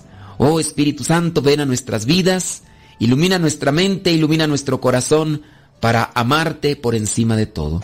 La bendición de Dios Todopoderoso, Padre, Hijo y Espíritu Santo, descienda sobre cada uno de ustedes y les acompañe siempre. Vayamos a vivir la palabra. Palabra para mis pasos, luz en mi sendero. Lámpara es tu palabra para mis pasos, luz en mi sendero. Luz, tu palabra es la luz. Luz, tu palabra es la luz.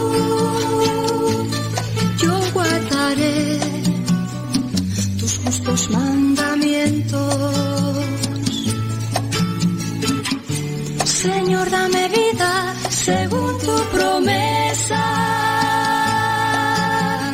Lámpara tu palabra para mis pasos, en mi sendero.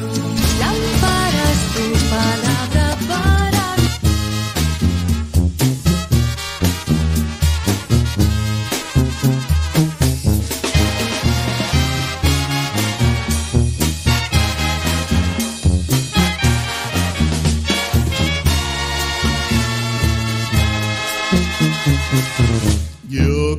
quiero ser, Señor, la gota de agua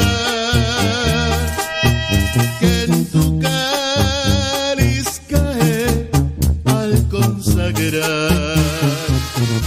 Yo quiero ser, Señor, la gota de agua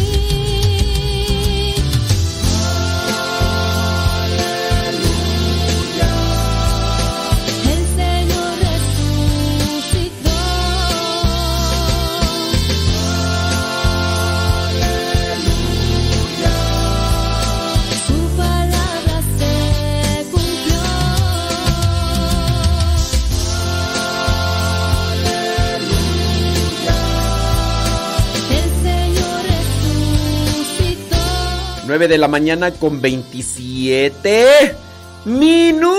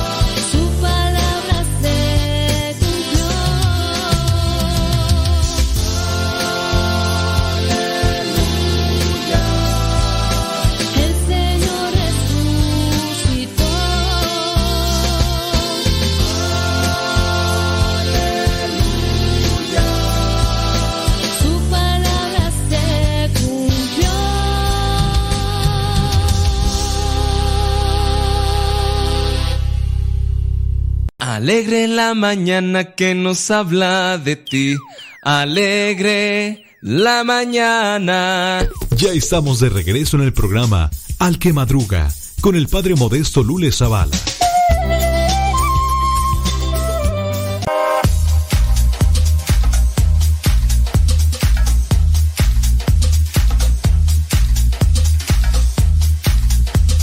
Iván, Iván, Iván, Iván, Iván, Iván, van, van.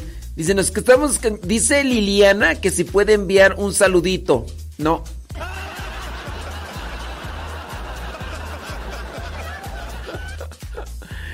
Padre, entonces la serie espiritual también puede ser cuando uno quiere dejar de servir en los ministerios y nomás ir a la misa. Sí, algo. Algo de eso, Juan Castillo. Sí, porque ya, ya no, no se quiere servir. Allá Alejandra Ayala. Ay, Alejandra Ayala. Ya no puedo comer eso, Alejandra Ayala. Lástima. Sí. Ahora puros licuados verdes. Anaí, saludos. ¿De dónde sabrá Dios? Y no nos dice dónde. Carmela Viña. Este.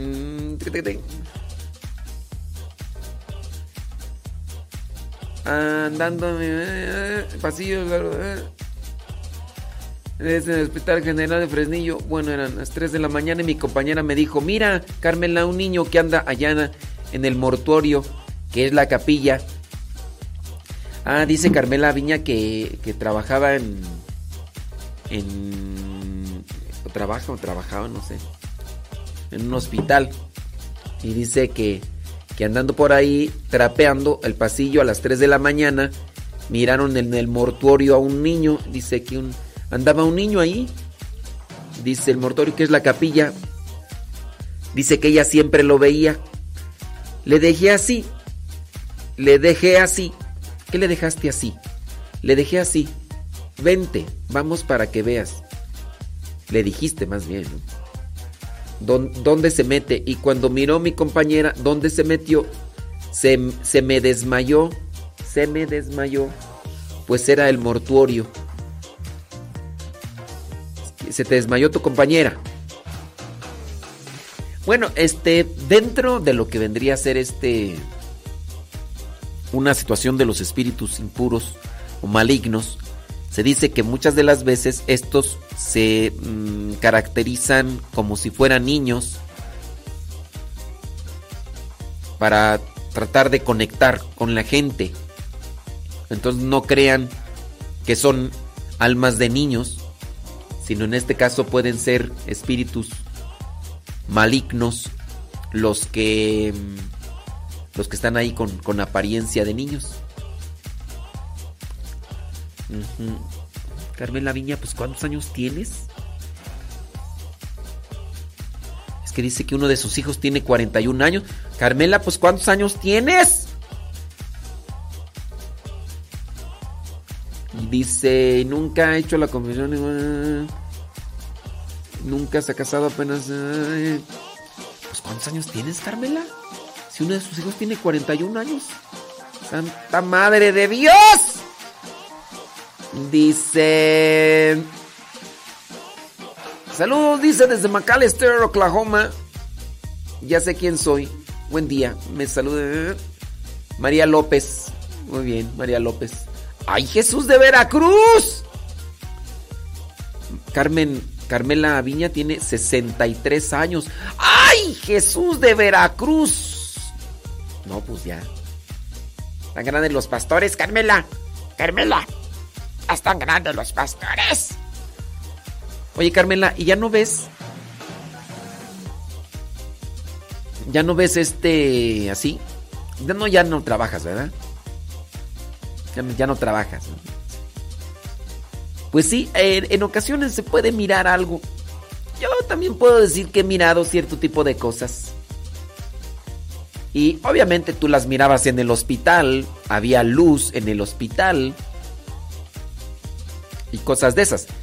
Eh, lo malo es cuando domina la oscuridad y ahí es cuando ves las cosas. Ay, sí, ahí te gana el miedo. Ah, pero cuando hay luz, no, pues cuando hay luz yo no tengo miedo. Lo malo es cuando, cuando no hay luz, ahí sí. Yo sí he visto también varias cosas. Este. Pero por ejemplo, ahorita aquí donde me encuentro en la misión, este. Me toca a mí apagar las luces y andar en los pasillos en la oscuridad y todo eso. Y. mm, en ocasiones sí me da un poquillo de miedo, pero yo tengo la culpa. Ah, y en ocasiones no tengo la culpa porque, pues, entonces ahí es donde uno eh, me pongo a ver videos de exploraciones nocturnas de los cementerios. pues.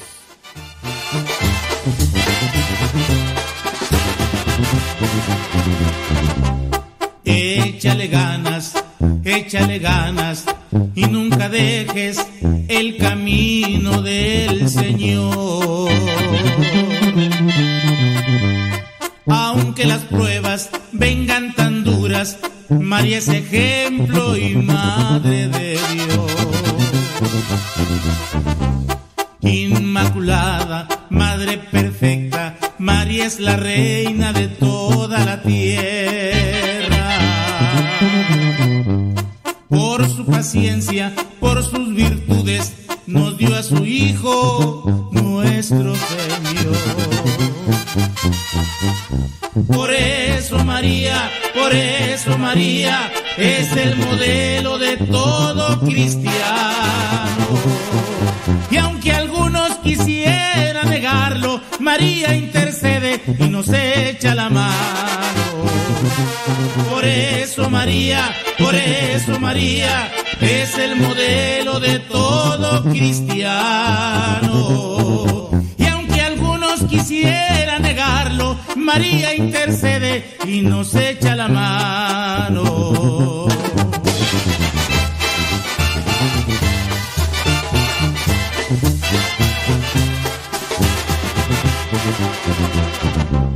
Inmaculada, Madre perfecta, María es la reina de toda la tierra.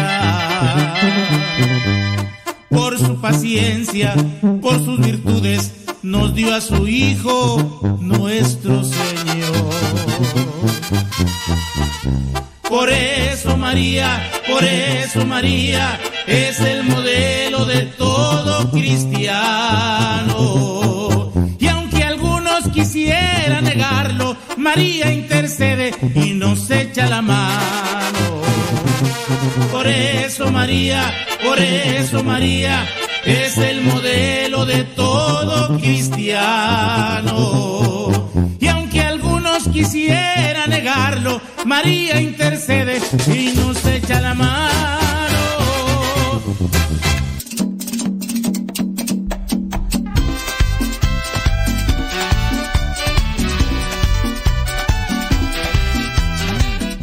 9 de la mañana con 38 minutos. Ya, ya casi ya se pusieron a empezar a hablar de. Que dice que miren la película. Película de la llorona. ¿Cuál de todas? ¿Cuál de todas? La película de la llorona. Eh, escuchando acá en Denver, Colorado, haciendo mis quehaceres domésticos. Cuéntanos, cuéntanos qué es lo que ha visto. Yo nunca, bendito Dios, eh, no he visto y no quiero ver.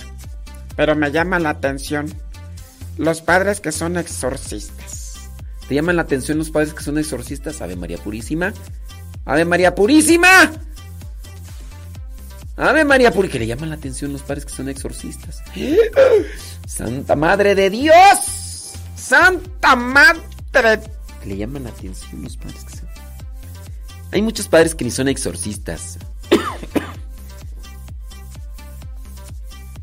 Nomás andan ahí de. De. Neta, o sea. Ya cuando, cuando te encuentras un padre que te dice: Hola, ¿qué tal? ¿Cómo está, padre? Soy exorcista, ¿eh? Soy exorcista. Padre, ¿y usted de dónde es? Eh, yo soy exorcista y vengo de tal parte. Padre, ¿y hace cuántos años que se ordenó? Soy exorcista desde el año 13. Ujú. Ah, sí. Padre, ¿y usted en qué parroquia has estado? Soy exorcista y he estado en estas partes. No tendrían por qué andarlo diciendo. ¿Por qué, por qué andar eh, presentando? eh, Soy exorcista. Soy, soy, Padre, ¿usted es locutor? soy exorcista. ¿Por qué? El ser exorcista tendría que ser como que una cuestión más en lo particular. Soy exorcista. No, ¿qué es eso? ¿Qué es eso? Bueno, saludos a María López. Saludos a Aurorita desde Jackson, New Jersey. Gracias.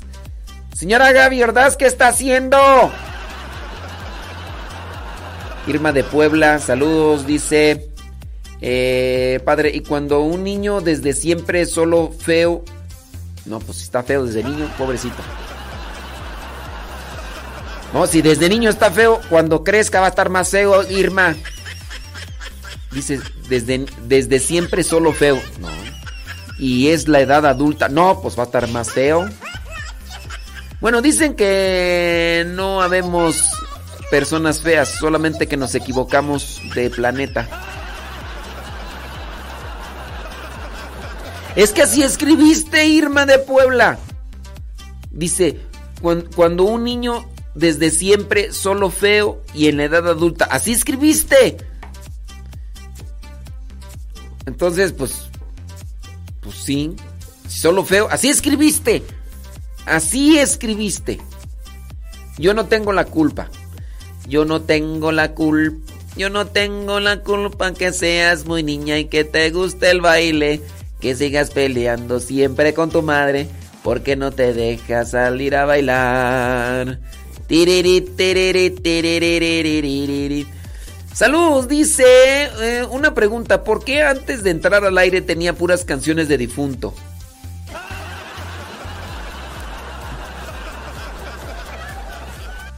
Dicen que eh, en El Salvador la llorona, en vez de gritar, ay mis hijos, dice, ay mis hipotes.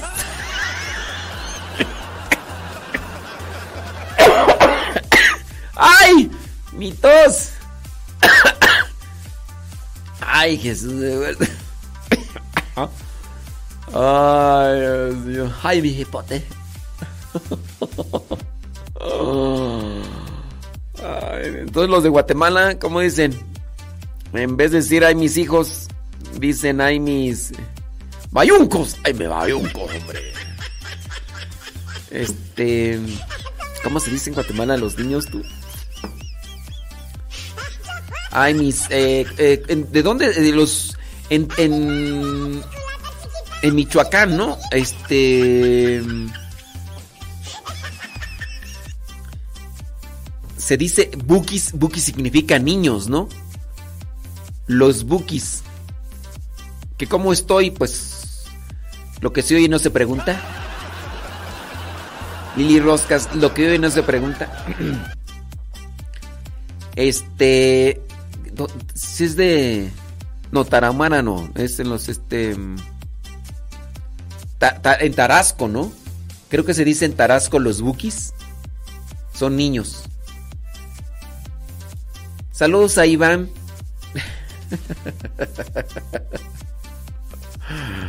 Saludos a Iván de parte de la Toxic. Ay, no.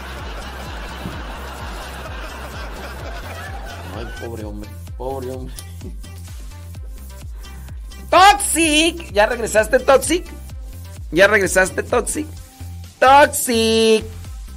Toxic. Saludos a Alfredo Luna.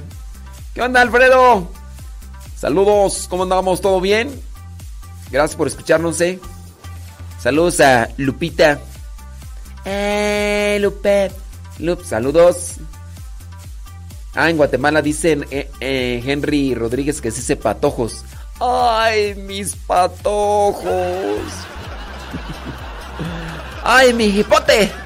¡Ay, mis hipotes! Eh... Ay, Dios mío.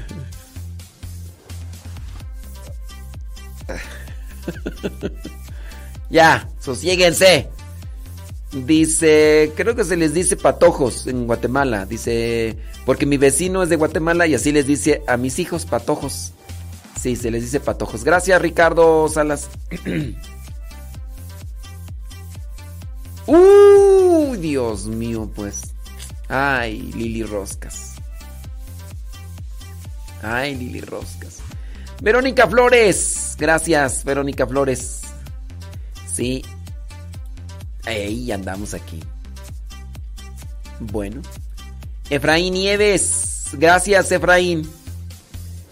Thank, you very much, Efraín. Eh, hey, ya andamos aquí. Saludos desde Port Charlotte, Florida. Dice Beatriz Cristóbal. Dice. Quebré mi teléfono y por eso estoy usando el iPad de su hijo. Dice que está utilizando el iPad de su hijo Alejandro eh, Junior. Alejandro Cristóbal Junior, pero es eh, Beatriz Cristóbal. Qué bueno, el chiste es que nos escuchas. Saludos de Paramount, California, dice el tío Chuma. Saludos. Dice, yo sí escuché La Llorona como a los 12 años. Se siente bien gacho. Bien gacho, ¿no? Sí, a los 12 años sí. ¿Por qué cuando un niño desde siempre solo sueña feo y en la edad adulta sigue soñando igual? Hay un problema, ¿eh? Hay un problema ahí en pues en la psique.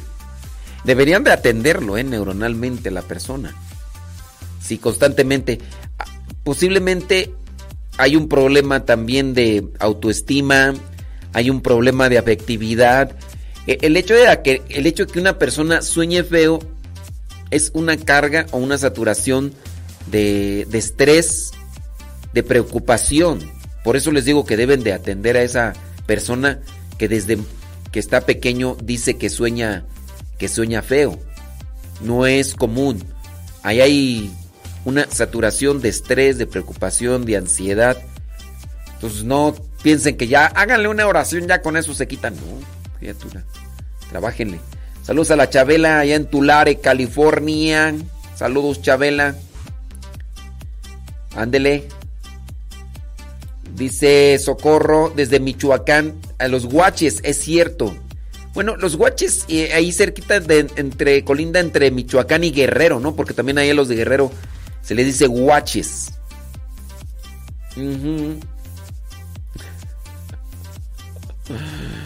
Ay, la gringa dice que oh my children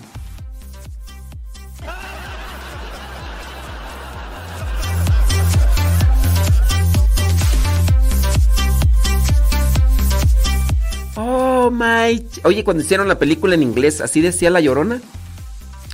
Oh my children. Oh my children. Eh, en Puebla se escuchaba mucho sobre el nahual, dice Ismael eh, Novas.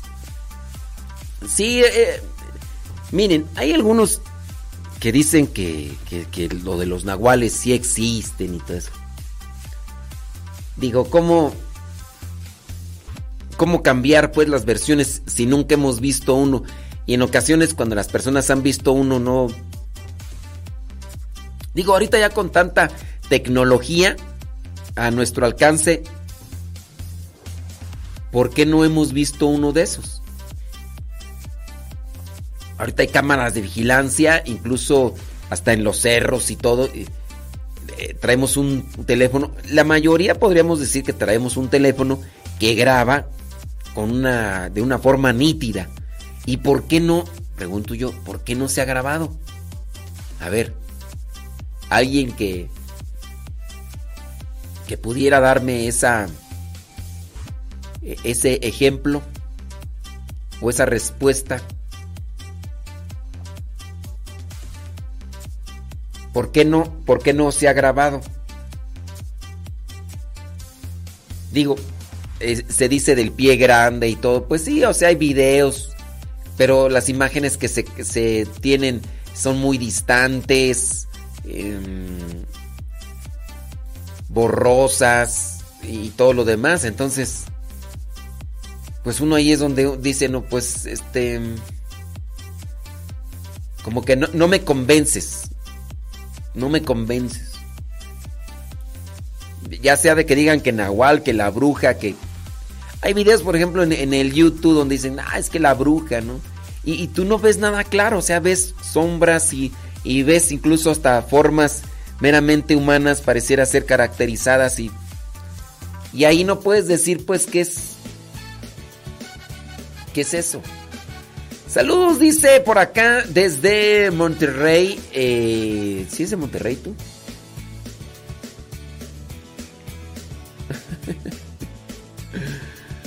Ave María Purísima. De Monterrey. No,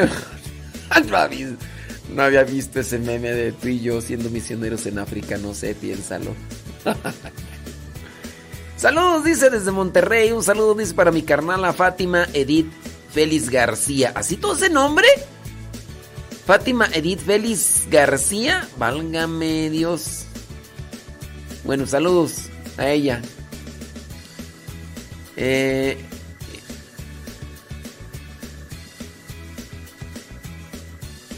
¿Va tan pronto?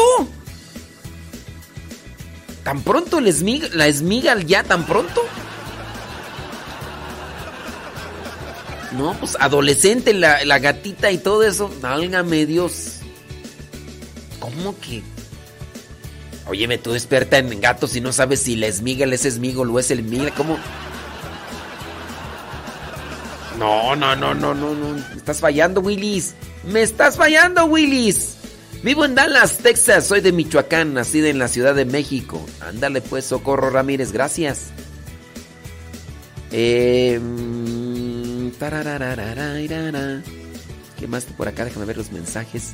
Déjame ver los mensajes. ¿Qué tú?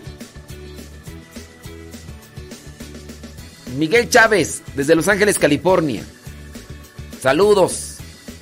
Por acá nos llega una pregunta, dice, ¿cómo responder o aclarar cuando alguien cuestiona por qué de las canciones o cantos de Dios con tonos de secular, bandas norteñas? Pues depende quién te lo pregunte o quién te lo cuestione y también cuál sea la intención del cuestionamiento, ¿no? A ver, este... Te estoy respondiendo al aire. Mira, en- no a todos se les puede dar la misma respuesta. ¿Qué, qué responder o aclarar cuando alguien cuestiona? Primero, ¿quién es esa persona que cuestiona? ¿Por qué cuestiona? Uno también tiene que saber cuál es el motivo del cuestionamiento. De por qué de las canciones o cantos de Dios con tono secular.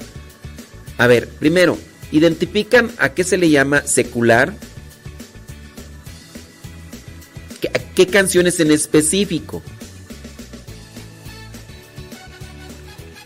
¿Qué canciones? Entonces es una cuestión aquí que, mm, que es desgastante, en tanto que no, no tenemos que responder a todos de la misma manera. Primero hay que analizar ahí bien qué hay de fondo con la pregunta, cuál es la finalidad de la pregunta y también saber qué tipo de conocimientos tiene la persona que cuestiona. Porque si una persona te cuestiona de que, a ver, ¿yo por qué tengo música de banda? A ver, ¿cuál es tu problema de la música de banda? A ver, dime, ¿cuál es tu problema? Porque si tú preguntas y cuestionas, tú tienes un problema. Yo no tengo ningún problema. Yo sé que la música, por ejemplo, de banda, es una. e- es música. Al final de cuentas, dentro de lo que vendría a ser eh, el arte, la música es un arte. Y hay diferentes géneros y ritmos y todos en la música. ¿A- a- ¿Tienes algún problema en cuestión de la diversidad del arte, de, de- de la música? ¿Tienes algún problema? ¿O, o qué? Lo de la música banda, eh, eh, o sea, ¿tiene alguna contaminación de maligna? ¿O es un pecado? ¿O es... em, o, es, es este... es- ¿qué- qué- cuál, es, cuál, es el, ¿Cuál sería el problema de la música con banda? De la música, por ejemplo, que hable de Dios con banda. ¿Cuál sería para ti el problema de la música con banda? Por decirte un género. Bueno, que al final de cuentas es un solo género, género regional mexicano, ese es el género. Género regional mexicano y ahí involucras banda, norteñas y de todas, ¿no? ¿Cuál sería tu problema? No, pues es que es que con esas canciones son del diablo. A ver, ¿las canciones son del diablo o, o la, la música es del diablo? O sea, si tú escuchas música con banda, te, te, te pierdes en el, en el infierno, eh, estás ofendiendo a Dios, estás pecando contra el hermano. Es que es una cuestión aquí muy amplia, muy amplia. ¿Cuál sería, por ejemplo, el problema de una persona que escucha... Hay personas que no, les, no escuchan la música con banda porque no les gusta. No, no les gusta. A mí, por ejemplo, yo, yo puedo decir que hay música estridente, si es que entienden el, el término, ¿verdad? Las personas. La música estridente a mí no me gusta. No me gusta la música estridente. Y no me gusta porque simplemente no, no me deleito o, no me alegro o no me motiva a escuchar música estridente. Hay gente igual que no le gusta la música con banda. Bueno, es un gusto. Así como a mí no me gusta la nata, a mí no me gusta el pellejo de, de pollo, el cuero de pollo, no me gusta, no me gusta, no me lo como. Cuando a mí yo puedo probar la nata y en el momento de probar la nata siento repugnancia, el momento de probar eh, el cuero de pollo pues, siento repugnancia. Así también yo igual con la música, yo hay cierto tipo de música estridente que yo no la paso. ¿Cuál sería pues el cuestionamiento de, de que no quieren que ponga música con banda? Te digo, es una cuestión primero de quién te lo pregunta y qué conocimiento tiene el que te lo pregunta para que tú puedas dar una respuesta. Aquí más que yo pienso dedicarte a querer tener una respuesta para esa persona en específico, tú debes de tener conocimiento más general de música, de liturgia, de doctrina, para que tú tengas claridad del por qué escuchas cierto tipo de música. Yo puedo dar una respuesta. Primero tengo que ver quién me lo cuestiona para darle una respuesta que le encaje, que le embone, que le sirva. En su caso, para que se le amplíe su conocimiento. Porque yo le quiero dar una respuesta a otra persona. Si la otra persona no quiere entender o no quiere escuchar, allá es otra cosa, pero pero no hay una contraposición cristiana en el hecho de que exista música con un mensaje cristiano en mariachi, en banda o en norteño. No hay ninguna contraposición. ¿Cuál contraposición? Otra cosa es la música litúrgica. La música litúrgica ya está definida. Los instrumentos y las formas de la música litúrgica. ¿Tú quieres que te diga cuál es la música litúrgica? Hay música sacra. La música sacra es diferente a la música litúrgica. Si alguien que te llega a cuestionar sobre la, sobre la banda, sobre las norteñas, y esa persona no te sabe definir música litúrgica, música sacra y, y por qué y todo lo demás, entonces, ¿qué quiere decir? Que esa persona pues está dentro de un comienzo espiritual, eh, un comienzo de conversión y cuestiona las cosas eh, sin pleno conocimiento. Entonces hay que darle chance. Pero tú, que has sido cuestionado y que no sabes qué responder, yo te invitaría a ti que te pongas las pilas y que te dediques más a estudiar sobre la música litúrgica y la música sacra para que tú puedas tener más una claridad del por qué escuchas este tipo de música. Porque no solamente está en darle respuesta a la gente, sino el que nosotros sepamos por qué tenemos en nuestra vida cierto tipo de cosas de las cual, con las cuales nos ayudamos. Eso. No, no, no quiere decir que tú tengas siempre que estar buscando respuestas para darle a los demás. La persona dice que este tipo de música cree que solo es para la música mundana. Bueno, pues eso es su creencia, pues dile, pues es tu idea. Es tu idea. Cuando, cuando me viene una persona y me dice, ese es para la música mundana, o sea, la música del mundo, y tú no eres del mundo, infeliz. Tú no eres del mundo, tú eres ya un ángel bajado del cielo. Ya, ya me enchilé, ya me. Eres, ya eres un ángel del cielo infeliz, ¿o qué? O sea, ¿tú no perteneces al mundo o qué?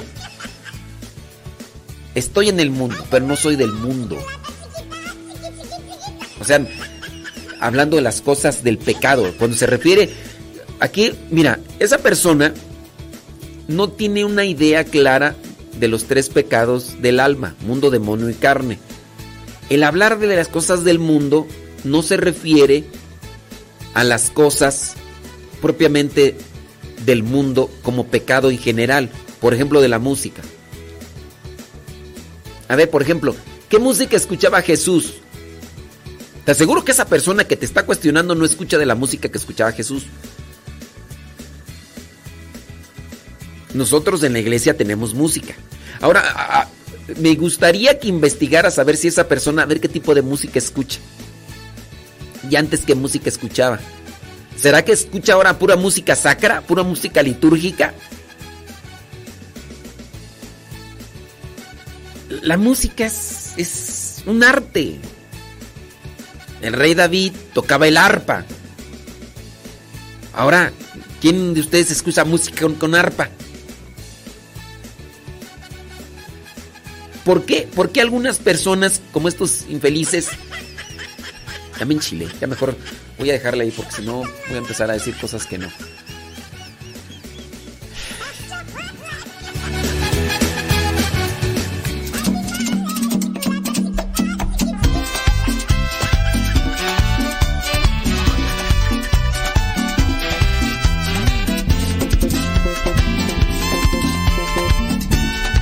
En México escuchamos música eh, con mensaje, música religiosa, con banda, con norteña, porque son los instrumentos, son los ritmos propios. En Honduras escuchan música de fe con otros ritmos. En El Salvador con otros ritmos. En Guatemala con otros ritmos. En Guatemala con la marimba. En El Salvador me imagino también. De hecho, esa persona no va ni a la iglesia. ¿Y qué le estás haciendo caso todavía? O sea, no va ni a la iglesia y te anda cuestionando por cosas. No, ah, imagínate. Es que esa música de Dios no debe ir con banda. ¿Por qué no debe ir con banda? A ver, dime por qué. Porque eh, escuchas tú que hay canciones de banda que, que tienen letra eh, que, que invita al alcoholismo y esas cosas. O sea que entonces por esa canción yo ya no voy a tocar ninguna canción con banda. Oye, pues ya no utilices cuchillos porque con algunos cuchillos han asesinado a unas personas en algunas partes del mundo. Entonces, no utilices ya nunca cuchillos, infeliz. Y luego si esa persona te cuestiona y ni va a la iglesia, ya me enchile, ya, ya no. No aguanto nada. Señor, paciencia. Tú eres Es que la música norteña no, porque ahí están los narcocorridos y porque hay canciones norteñas que tienen narcocorridos, entonces las canciones norteñas que tengan letra de Dios no. No, ya, no, pura Glenda. Oye, y si saliera por ahí una canción con eh, así, con pura guitarra y que hablara de pura leperada, entonces ya tampoco a Glenda.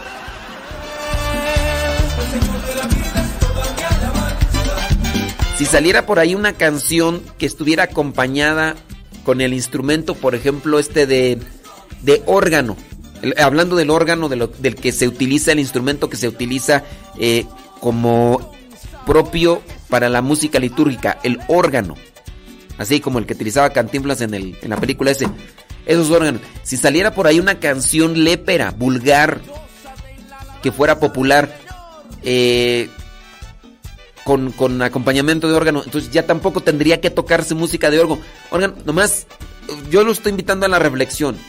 Entonces, si saca por ahí alguien una canción lépera, vulgar, con música y acompañamiento de órgano, entonces ya también el órgano se tiene que dejar a un lado porque porque ya se, se está utilizando ese instrumento para eh, música del mundo.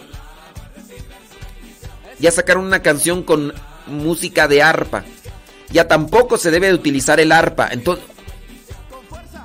a mí, yo lo que único me dice es, son personas faltas de criterio, faltas de razonamiento y faltas también de reflexión. Son, son personas cerradas, necias hasta en cierto punto y pues que solamente, o sea, quieren estarte molestando y ya.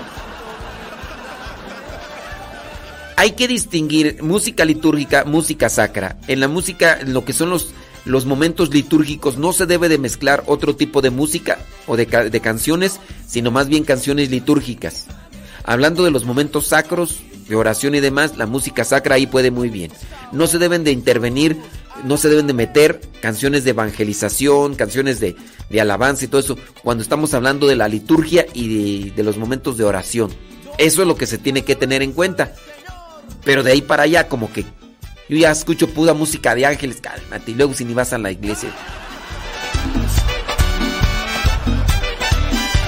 Y ahora alábale con todo tu corazón. Alabo, alabo. Otra vez. Alabo, alabo.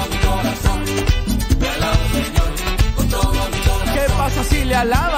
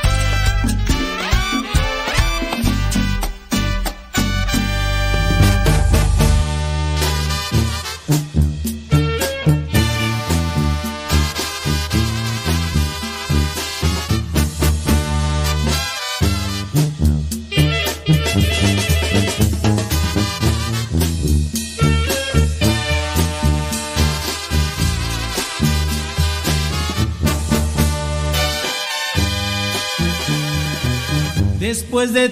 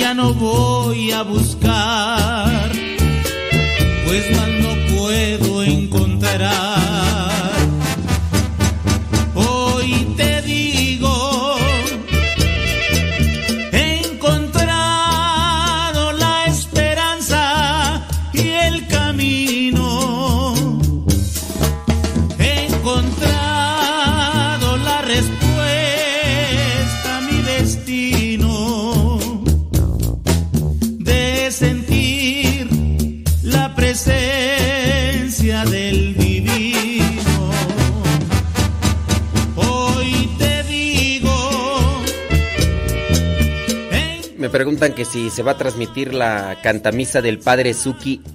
Que si la voy a transmitir yo. Es que yo ya, yo ya no puedo chiflar y comer pinole al mismo tiempo. Antes sí. Ahora ya no.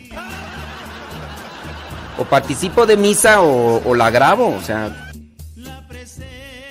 Antes, pues este. No era padre y pues sí. Y ahora de que, de que yo le diga a otro hermano que que la transmita, pues este. Mejor vayan. Mejor vayan ahí a la cantamisa. Y si no pueden ir, ni modo. Ni modo. Nomás sepan que sí va a ser calorcito. ¿Verdad, señora Gaby Ordaz? ¿O no? Ay, ya ni me está escuchando la señora Gaby Ordaz.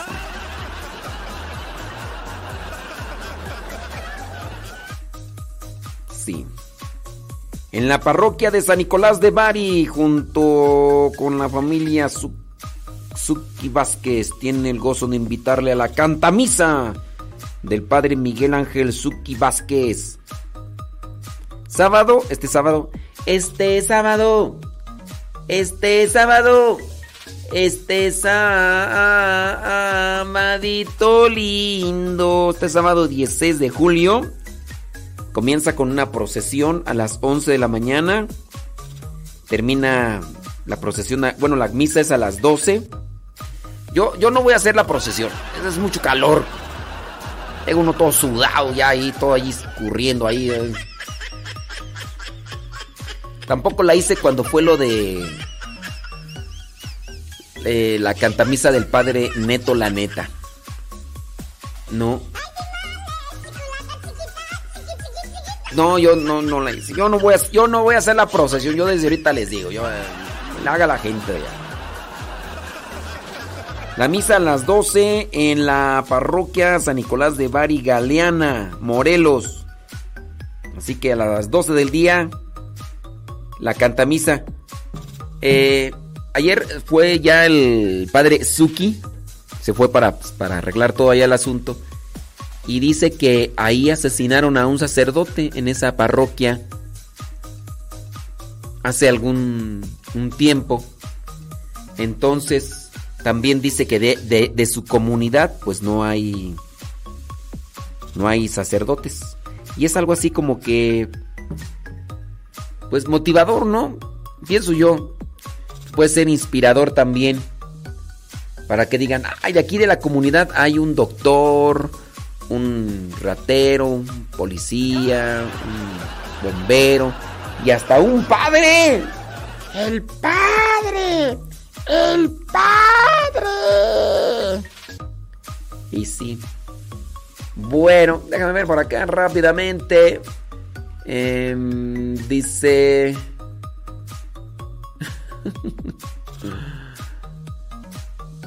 sí, sí hay, sí hay cantos. Eh, Floki Odison, fíjate que sí hay cantos.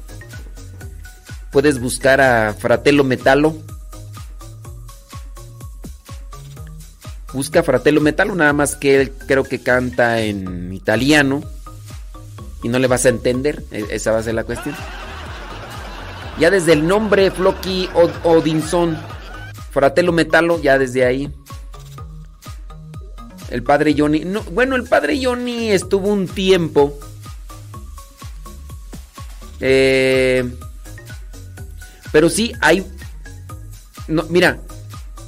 Lo que. Floki Odinson. Lo que pasa es que. Te hace falta más box. Mira, busca en eh, portugués a un grupo que se llama Rosa de Sarón.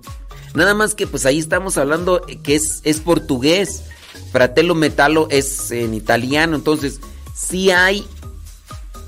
Y están este en otros idiomas. Esa es la cuestión, este Floquio Dinson. Esa es la cuestión. Y hay, muchos grupos, eh, muchos grupos. A mí en lo particular no me gusta mucho el rock. No me gusta mucho el rock en lo particular. Pero de que sé que hay muchos grupos, hay muchos grupos. Nada más que si va a decir, ay, no le entiendo. Ay, esa, es otra cuestión. Eva Marlene dice si está haciendo algo de calor. Bueno, pues, pero tú ya estás acostumbrada, Eva Marlene. Tú vives allá en Morelos. Voy a ver allá a Estefanía Ayelín. Dice.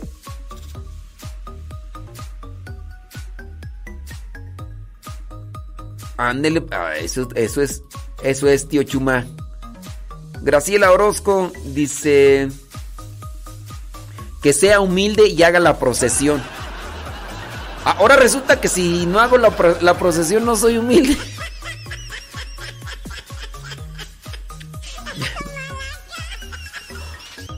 No importa que, que sude, es parte de nuestra naturaleza. Sí, pero. No por hacer la procesión voy a ser más humilde. También usted no. No por hacer la procesión voy a ser más humilde. También uno tiene que identificar. Eso mismo me decían a mí, Graciela Orozco. Eso mismo me decían antes, por ejemplo, con lo de la comida. Sea humilde y cómase lo que le den. Y es cuando, ya cuando vienen las enfermedades o cuando vienen ciertas circunstancias, dices, no es cuestión de humildad ciertas cosas, como por ejemplo comerse lo que te dan cuando tu organismo está desestabilizado. Por ejemplo, yo ahorita, ahorita ya con esta situación que se me dio, tengo que cambiar en mi modo de, de, alimentación. Y no es que sea un... Miren, por ejemplo, no puedo ahorita comer tortillas, no puedo comer harinas, no puedo comer carnes rojas. Obviamente, cosas grasosas no puedo comer. Pues aquí están estas carnitas de puerco. Trágueselas, marrano, para que sea humilde. ¿Cómo es eso que no se las quiere comer? Es que mi doctor, por mi salud, Tiene que ser humilde, marrano, puerco. ¿Cómo es eso? Cómaselo. Se lo estoy dando a un misionero. Debe de comerse todo lo que le dan. Entonces, ¿dónde está la humildad? ¿Dónde está la humildad? Usted no es humilde porque no se come lo que les... Es que mi médico me dijo...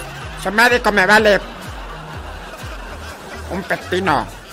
A mí me importa un comino su médico. Yo quiero que sea usted humilde. Cómaselo. Le estoy diciendo. pues que me disculpe la doñita, pero yo quiero estar bien en mi organismo, en mi salud y no me voy a comer lo que me están dando.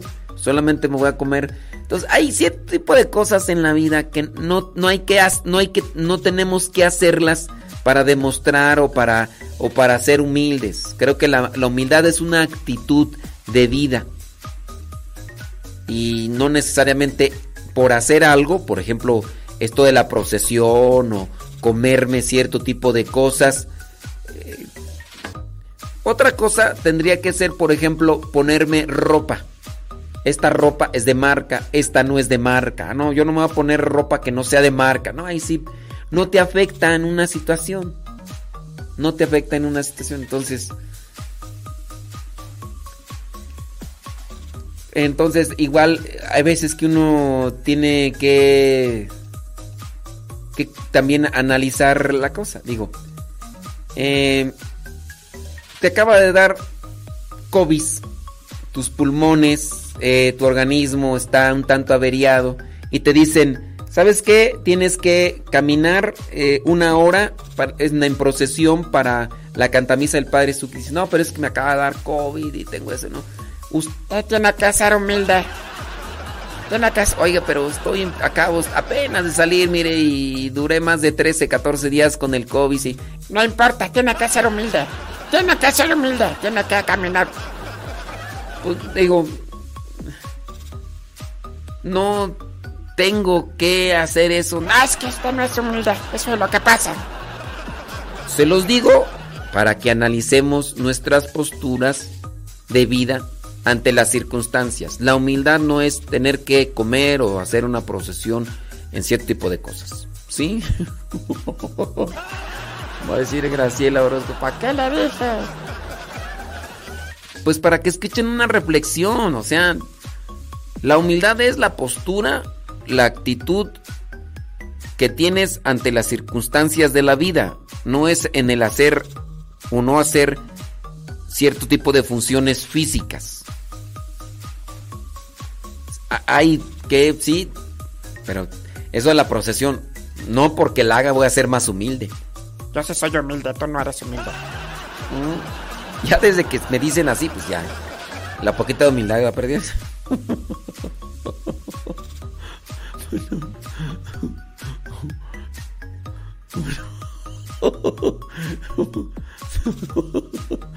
ya, ay sí, Graciela, Graciela Orozco. Mejor no te hubiera dicho nada.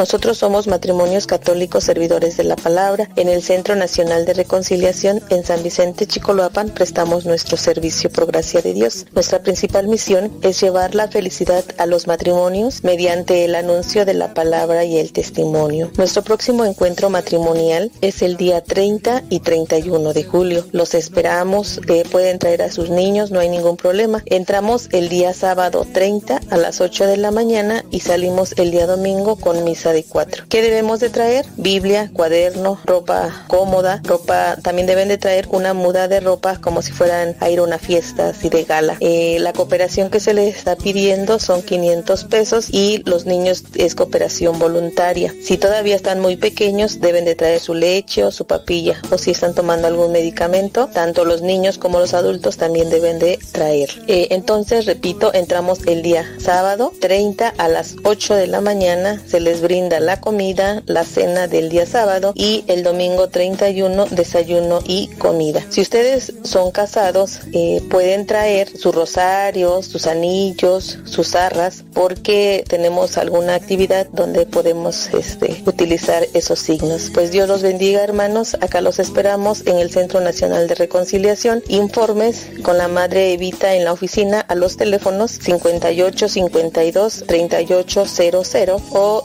55 12 87 62 95 con una servidora. Nosotros somos el matrimonio de Álvaro y Maribel. Estamos para servirle. Los esperamos. Dios puede transformar tu matrimonio.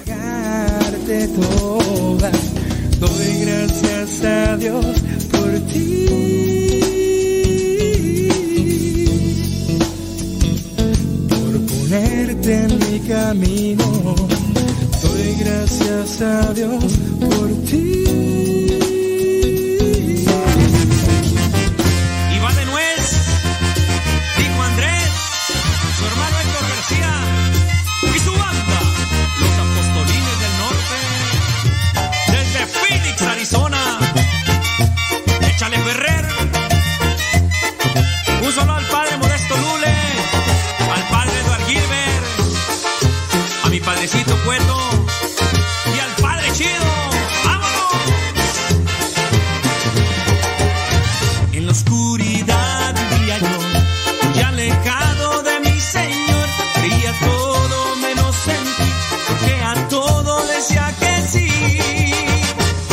La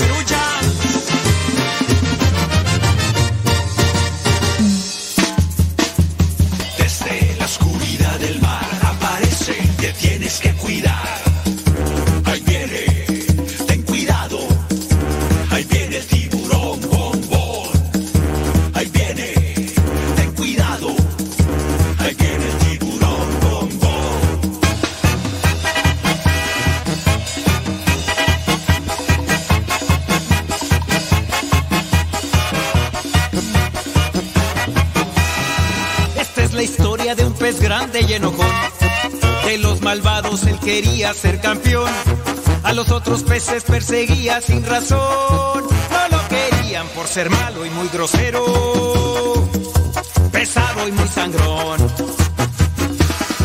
Pero en el fondo de su pobre corazón, él se sentía triste, solo y sin amor. Hasta que un día conoció la luz de Dios, que con su gracia, su perdón y su alegría, su vida transformó.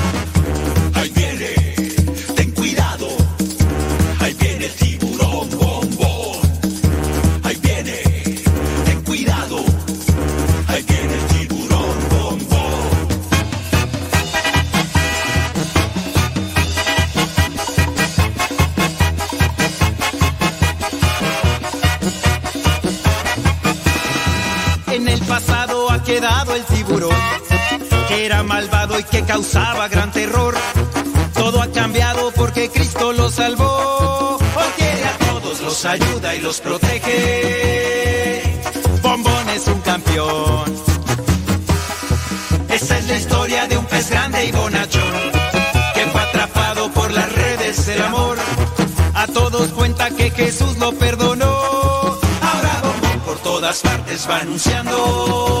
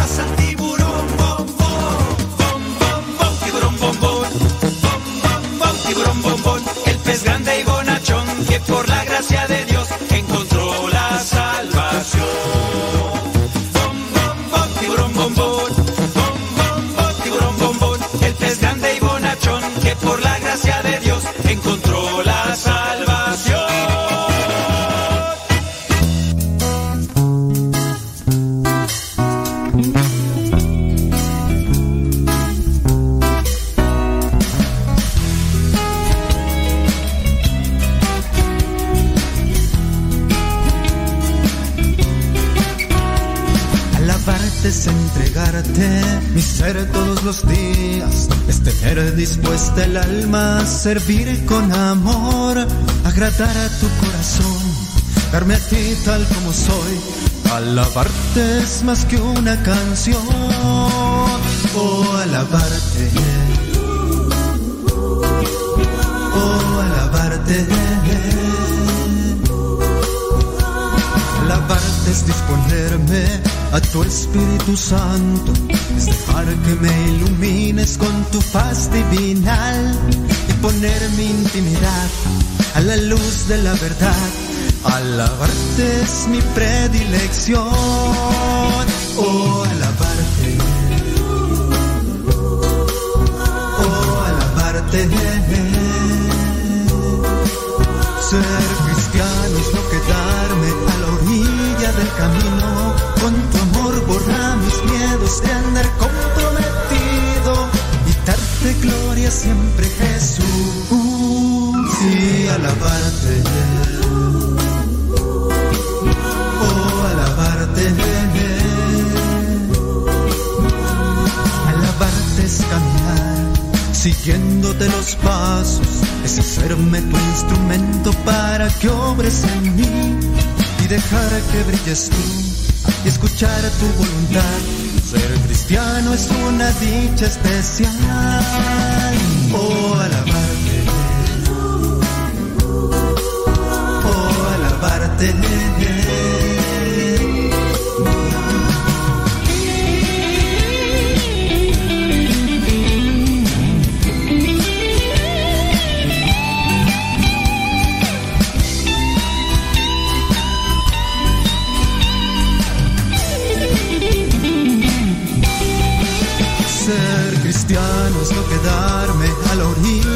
Camino, con tu amor borra mis miedos de andar comprometido y darte gloria siempre Jesús y alabarte.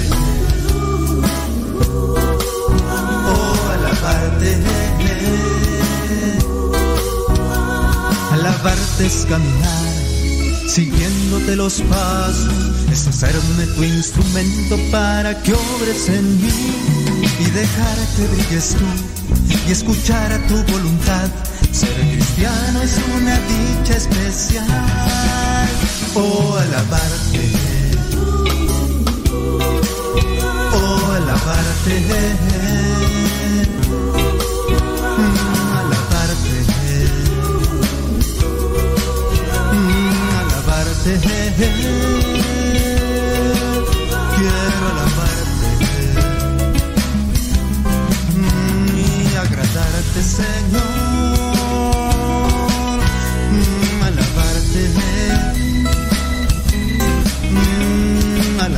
Alabarte.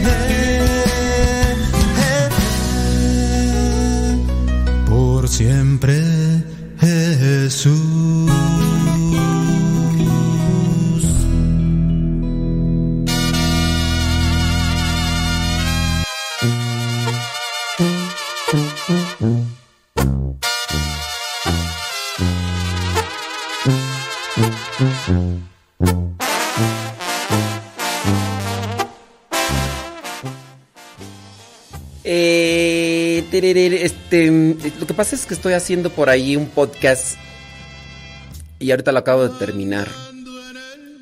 Este podcast se llama En pareja con Dios. Y, y este podcast lo pensé hacer porque tengo algunos conocidos que ya se me han acercado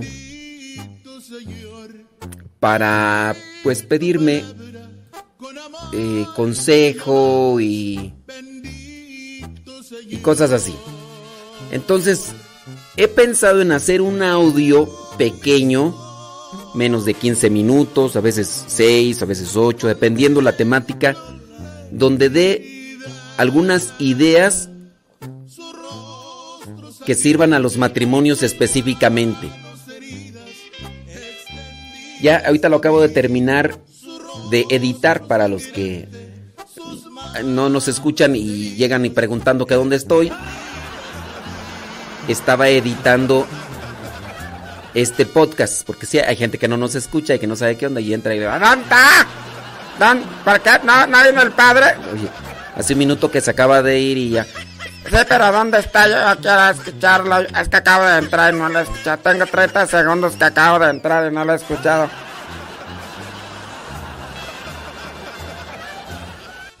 Entonces, este, estaba editando este audio. Ayer ya no lo terminé de editar, yo quería mandarlo desde ayer, pero ya ven que se nos fue la luz y todo. bueno, para los que miraron el diario misionero saben qué pasó. Para los que no lo miran, pues, este, ¿qué les digo, no? Este, mm, voy a compartírselos en este momento, si me dan oportunidad. Si no, pues, de todas maneras, este, eh, se los voy a compartir. Sí, si, si me dan oportunidad, este, déjame ver dónde está.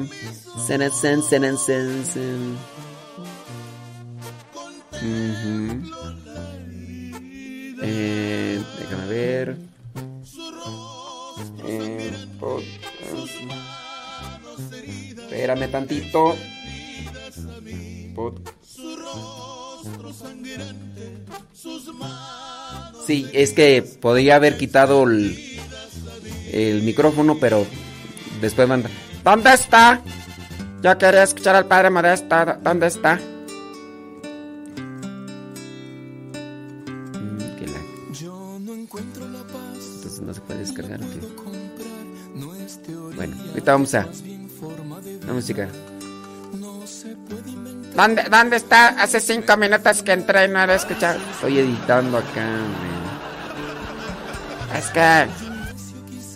Bueno, ahí les va el podcast. Ustedes ya me dicen si les interesa y ya voy a ver la manera de irlo compartiendo. Allá. Esto es solamente para parejas, matrimonios. Alright, alright, son las 10 de la mañana con 38 minutos. La paz de Nel, no te voy a saludar. Paz que viene de lo alto para aliviar mi pobre corazón. ¿Por qué te voy a saludar? A ver, dime, a ver, dime. Para sanar mi pobre corazón.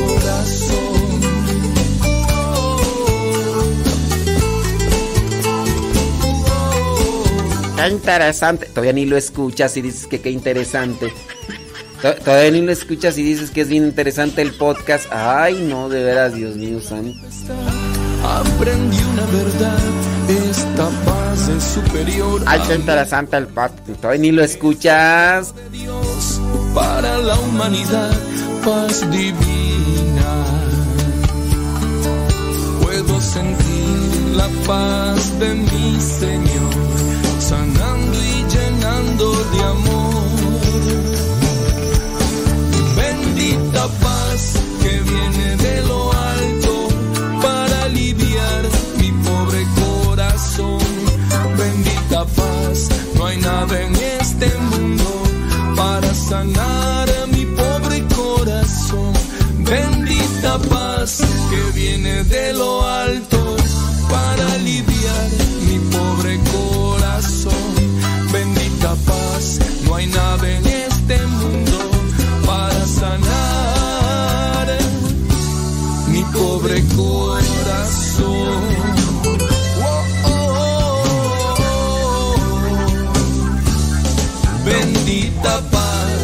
llenas de amor, es perfecta tu paz, Señor. Si en dado caso crees tú que el podcast puede servirle a un matrimonio, a una pareja, se lo puedes compartir aunque tú pienses que no lo utilizas o no lo ocupas o no te sirve para nada. Bendita paz. Esto pues se lo digo pues para que que dicen, Ay, ya, eso a mí no me sirve. Yo ya, ¿para qué? Yo ya. Yo ya no necesito. ¿Cómo olvidar el día en que te conocí? Nuestras almas se encontraron. Una bella amistad se convirtió en amor. No cabe duda que fue Dios quien nos unió. Desde aquel día no dejo de pensar en ti. Cada detalle tuyo me cautiva. Te convertiste ahora en parte de mí. Te vamos a compartir algunos consejos para acercarte más como pareja en este podcast En pareja con Dios. Hoy Dios une nuestras vidas y nos da su bendición. ¿Cómo acercarte más a tu pareja? Para ustedes que son matrimonios y que se puedan acercar más, ahí les van estos consejos. Son ideas que pueden ayudarles en su relación matrimonial. Número uno, despierten juntos. Esto puede que no sea posible para todos, pero si te estás quedando dormida o dormido mientras tu pareja se sale por la puerta del dormitorio de la habitación donde ustedes descansan, trata de levantarte un poco más temprano para que puedan desayunar juntos o quizá preparar el almuerzo. Recuerda, no digas adiós a tu pareja sin un beso. Para una pareja es una manera excelente de empezar el día. Consejo número 2. A la hora de acostarse, establezcan una rutina invariable. En este caso, cuando tienen niños pequeños, pongan a los niños a dormir una o dos horas antes de que ustedes se acuesten, para que puedan pasar un rato juntos como pareja. Quizá la mejor jugar un juego de mesa, hablar sobre su día, tomar el té, tomar café, tomar chocolate o la leche. Traten de planear cosas juntos, o a lo mejor leer un libro, ver el programa de televisión o una serie favorita. Las posibilidades son infinitas. Cuando ustedes se aseguran de programar un tiempo juntos cada día, las cosas como resultado siempre serán mejor. Al final de la noche traten de ir entonces a la cama al mismo tiempo para que puedan dedicarse unos minutos como pareja antes de caer dormidos. Consejo número 3. Siéntense juntos siempre que sea posible. Esta es una práctica importante, sobre todo cuando hay una gran cantidad de niños en el hogar que compiten por su atención. Cuando se sienten como familia, siéntense uno al lado de otro con sus hijos a su alrededor, no en medio de ustedes. Sentados juntos, tienen más tiempo para tomarse de las manos, poner sus brazos alrededor del otro y simplemente sentir su presencia. El contacto físico es esencial en un matrimonio y el sentarse juntos les da a las parejas las oportunidades naturales para que esto suceda. Consejo número 4. Tengan una cita para ustedes solos cada semana. Hacer tiempo cada semana para una cita permite que las parejas se enfoquen en la relación sin interrupciones. Las salidas pueden costar poco o nada de dinero. Por ejemplo, ir a dar un paseo por el parque y darle de comer a los patos. Quizá a lo mejor comerse una nieve, salir en bicicleta. Todas estas cosas no cuestan mucho dinero y permiten que el marido y mujer disfruten tiempo juntos sin interrupciones. Consejo número 5. Cocinen juntos. Cada familia tiene que comer lo que requiere que alguien cocine. Así se pasa más tiempo con su cónyuge y se crea un vínculo más estrecho por hacer esas tareas domésticas que se tienen que hacer de todos modos, pero que de lo contrario las haría uno solo. Así que traten de dedicarse el tiempo para cocinar juntos Consejo número 6 para acercarse más a la pareja. Mándense mensajes de texto o notas de amor. Las notas de amor los acercan porque les recuerda a ambos del amor de su cónyuge cuando la distancia los separa. Consejo último, número 7. Busquen lo mejor y olviden el resto. Esta es la cosa más valiosa que un esposo y una esposa puede hacer por su pareja. Nadie es perfecto, pero cuando el esposo o la esposa buscan lo mejor en su pareja y perdonan las imperfecciones, se puede lograr una relación realmente unida. La verdadera alegría en el matrimonio puede lograrse cuando el esposo y la esposa se dan ánimo mutuamente, se sirven mutuamente y recalcan los atributos positivos de su pareja. Nunca hablen mal de su cónyuge. Dirijan sus pensamientos a las fortalezas en lugar de a sus debilidades esto creará confianza en un matrimonio duradero. Cuando las parejas le dan prioridad a dedicarse un tiempo juntos, pueden crear un matrimonio fuerte y duradero.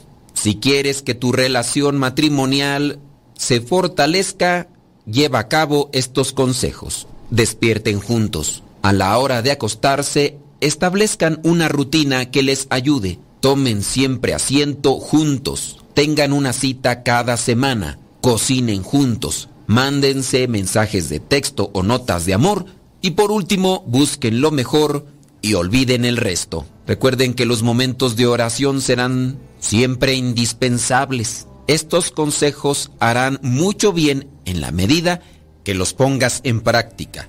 Recuerda que lo fundamental va a estar en la oración, meditación y reflexión que hagas de la palabra de Dios. También debes de fortalecer tu relación matrimonial, si es que así puedes, de la gracia de Dios que encontramos en los sacramentos. Acompáñate de una guía espiritual y en la medida que seas constante, que seas sincero y que seas fiel a Dios, cosecharás unidad y fortaleza dentro de tu matrimonio.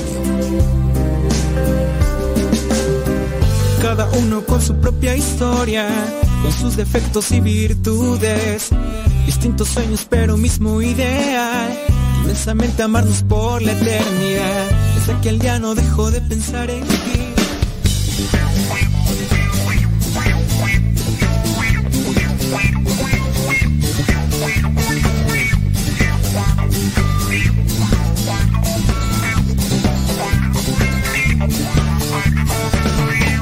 Bendito sea el Señor. Toda la tierra te cantará, toda ardilla ante ti de doblar. Bendito sea Señor,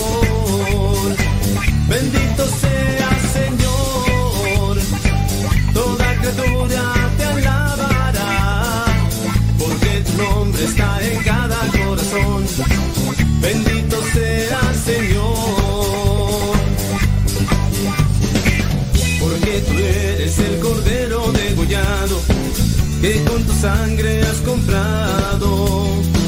Hombres de razas, pueblos y naciones, sobre este mundo reinarán.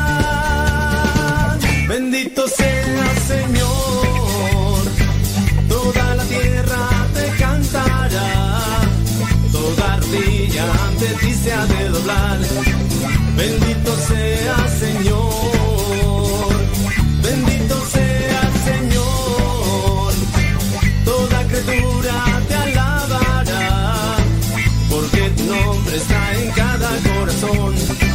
Bendito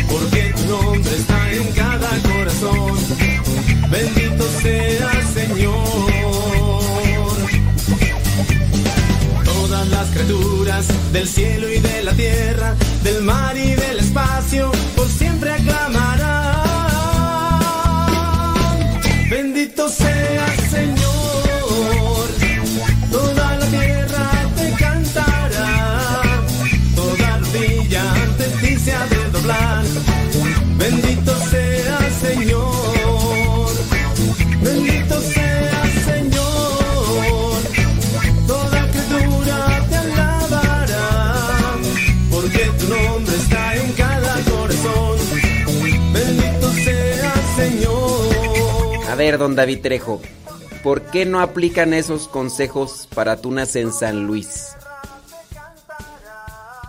A ver, nomás dime por qué no aplican. Digo, este... e- e- El hecho de que se despierten a un tiempo, digo, hay casos que sí se, sí se puede. Eh, irse a dormir juntos, se puede. Ahora que por circunstancias diferentes no se pueda ni despertar ni irse a dormir juntos. Salir una vez a la semana. Salir una vez a la semana. ¿Se podrá? Digo, tampoco se van a ir todo el día. O- Una cosa, por ejemplo. ¿Quién estará diciendo, Pues como no tienen hijos, cuando no tienen... a ver, pero los hijos hay que planearlos en la vida y planearlos no solamente es de saber cuándo sí, cuándo no para tener hijos, sino saber qué es lo que se quiere de la vida de los dos, ¿no? No nada más es estar haciendo cuchi cuchi y que vengan los hijos que sean y ya después no tengo tiempo ni para ti ni para mí. Eh, obviamente esta es una cápsula que dura unos cuantos minutos. Hice un programa ya con este tema donde hacemos una explicación más extensa de esto. Y pienso yo que ahí te casaste, muy bien. ¿Qué quieres de tu matrimonio? Te llenaste de hijos y ahora no tienes tiempo ni para ti. Entonces, ¿es problema de los hijos o es problema tuyo de que no te organizaste bien, de que no acomodaste bien tus lo que querías en tu vida? A ver. Pregunto yo. A ver, este eso de salir juntos una vez a la semana, don David Trejo. ¿Por qué no? Yo entiendo, tienes niña pequeña, pero ya también tienes hijas grandes. Le puedes decir a tu hija, ¿sabes qué? Me voy a ir con... eh, ¿Cómo se llama tu esposa? María. María. Sí, ¿verdad? Se llama María. A ver, no voy a me equivocarme, luego me va a pleito. Este, bueno, ¿no crees que tu esposa le podría ir bien. Vámonos un fin de semana tres horas. Salimos tres horas. Por, e, porque te salgas esas tres horas. Ya este. No, no borres los mensajes, no lo alcancé a ver. ¿A qué los borras?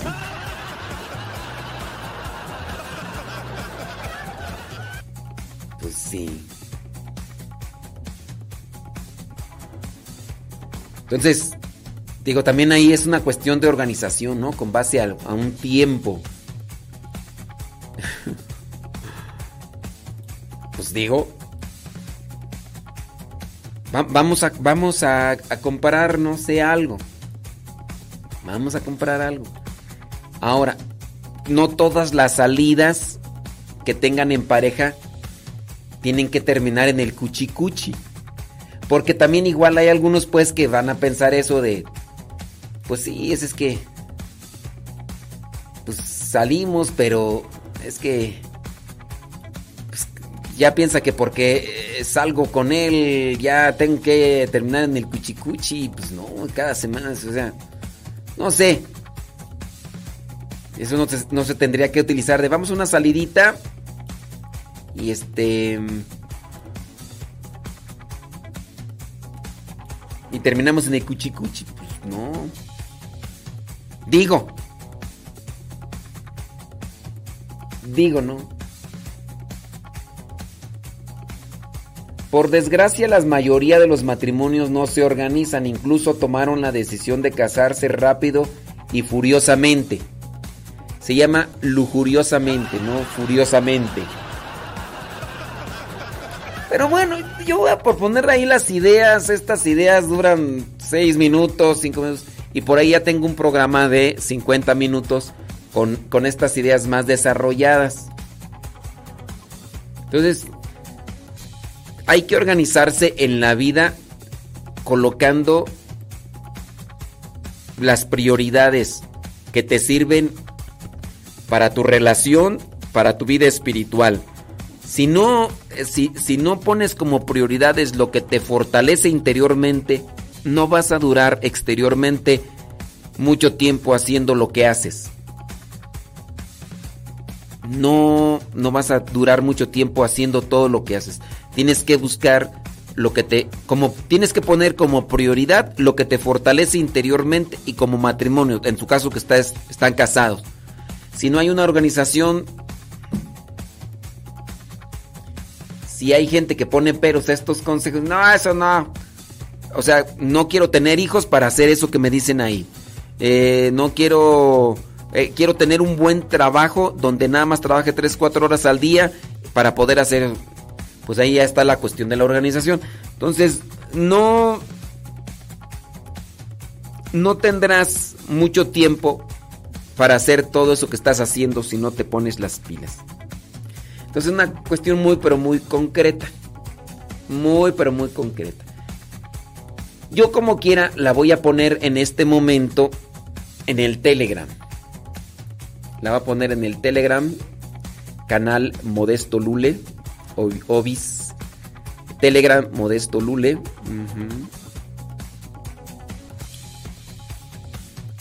Y este...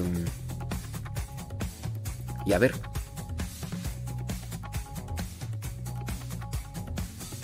Consejos para mantenerse juntos en pareja. Habrá gente que cuestione los consejos para poderse ajustar o para, para, para justificarse en una situación. Bueno, aquí no es que... Aquí es yo escucho los consejos, tomo los que puedo y los que me sirvan y ya. en este mismo momento, en este mismo momento salen ahí.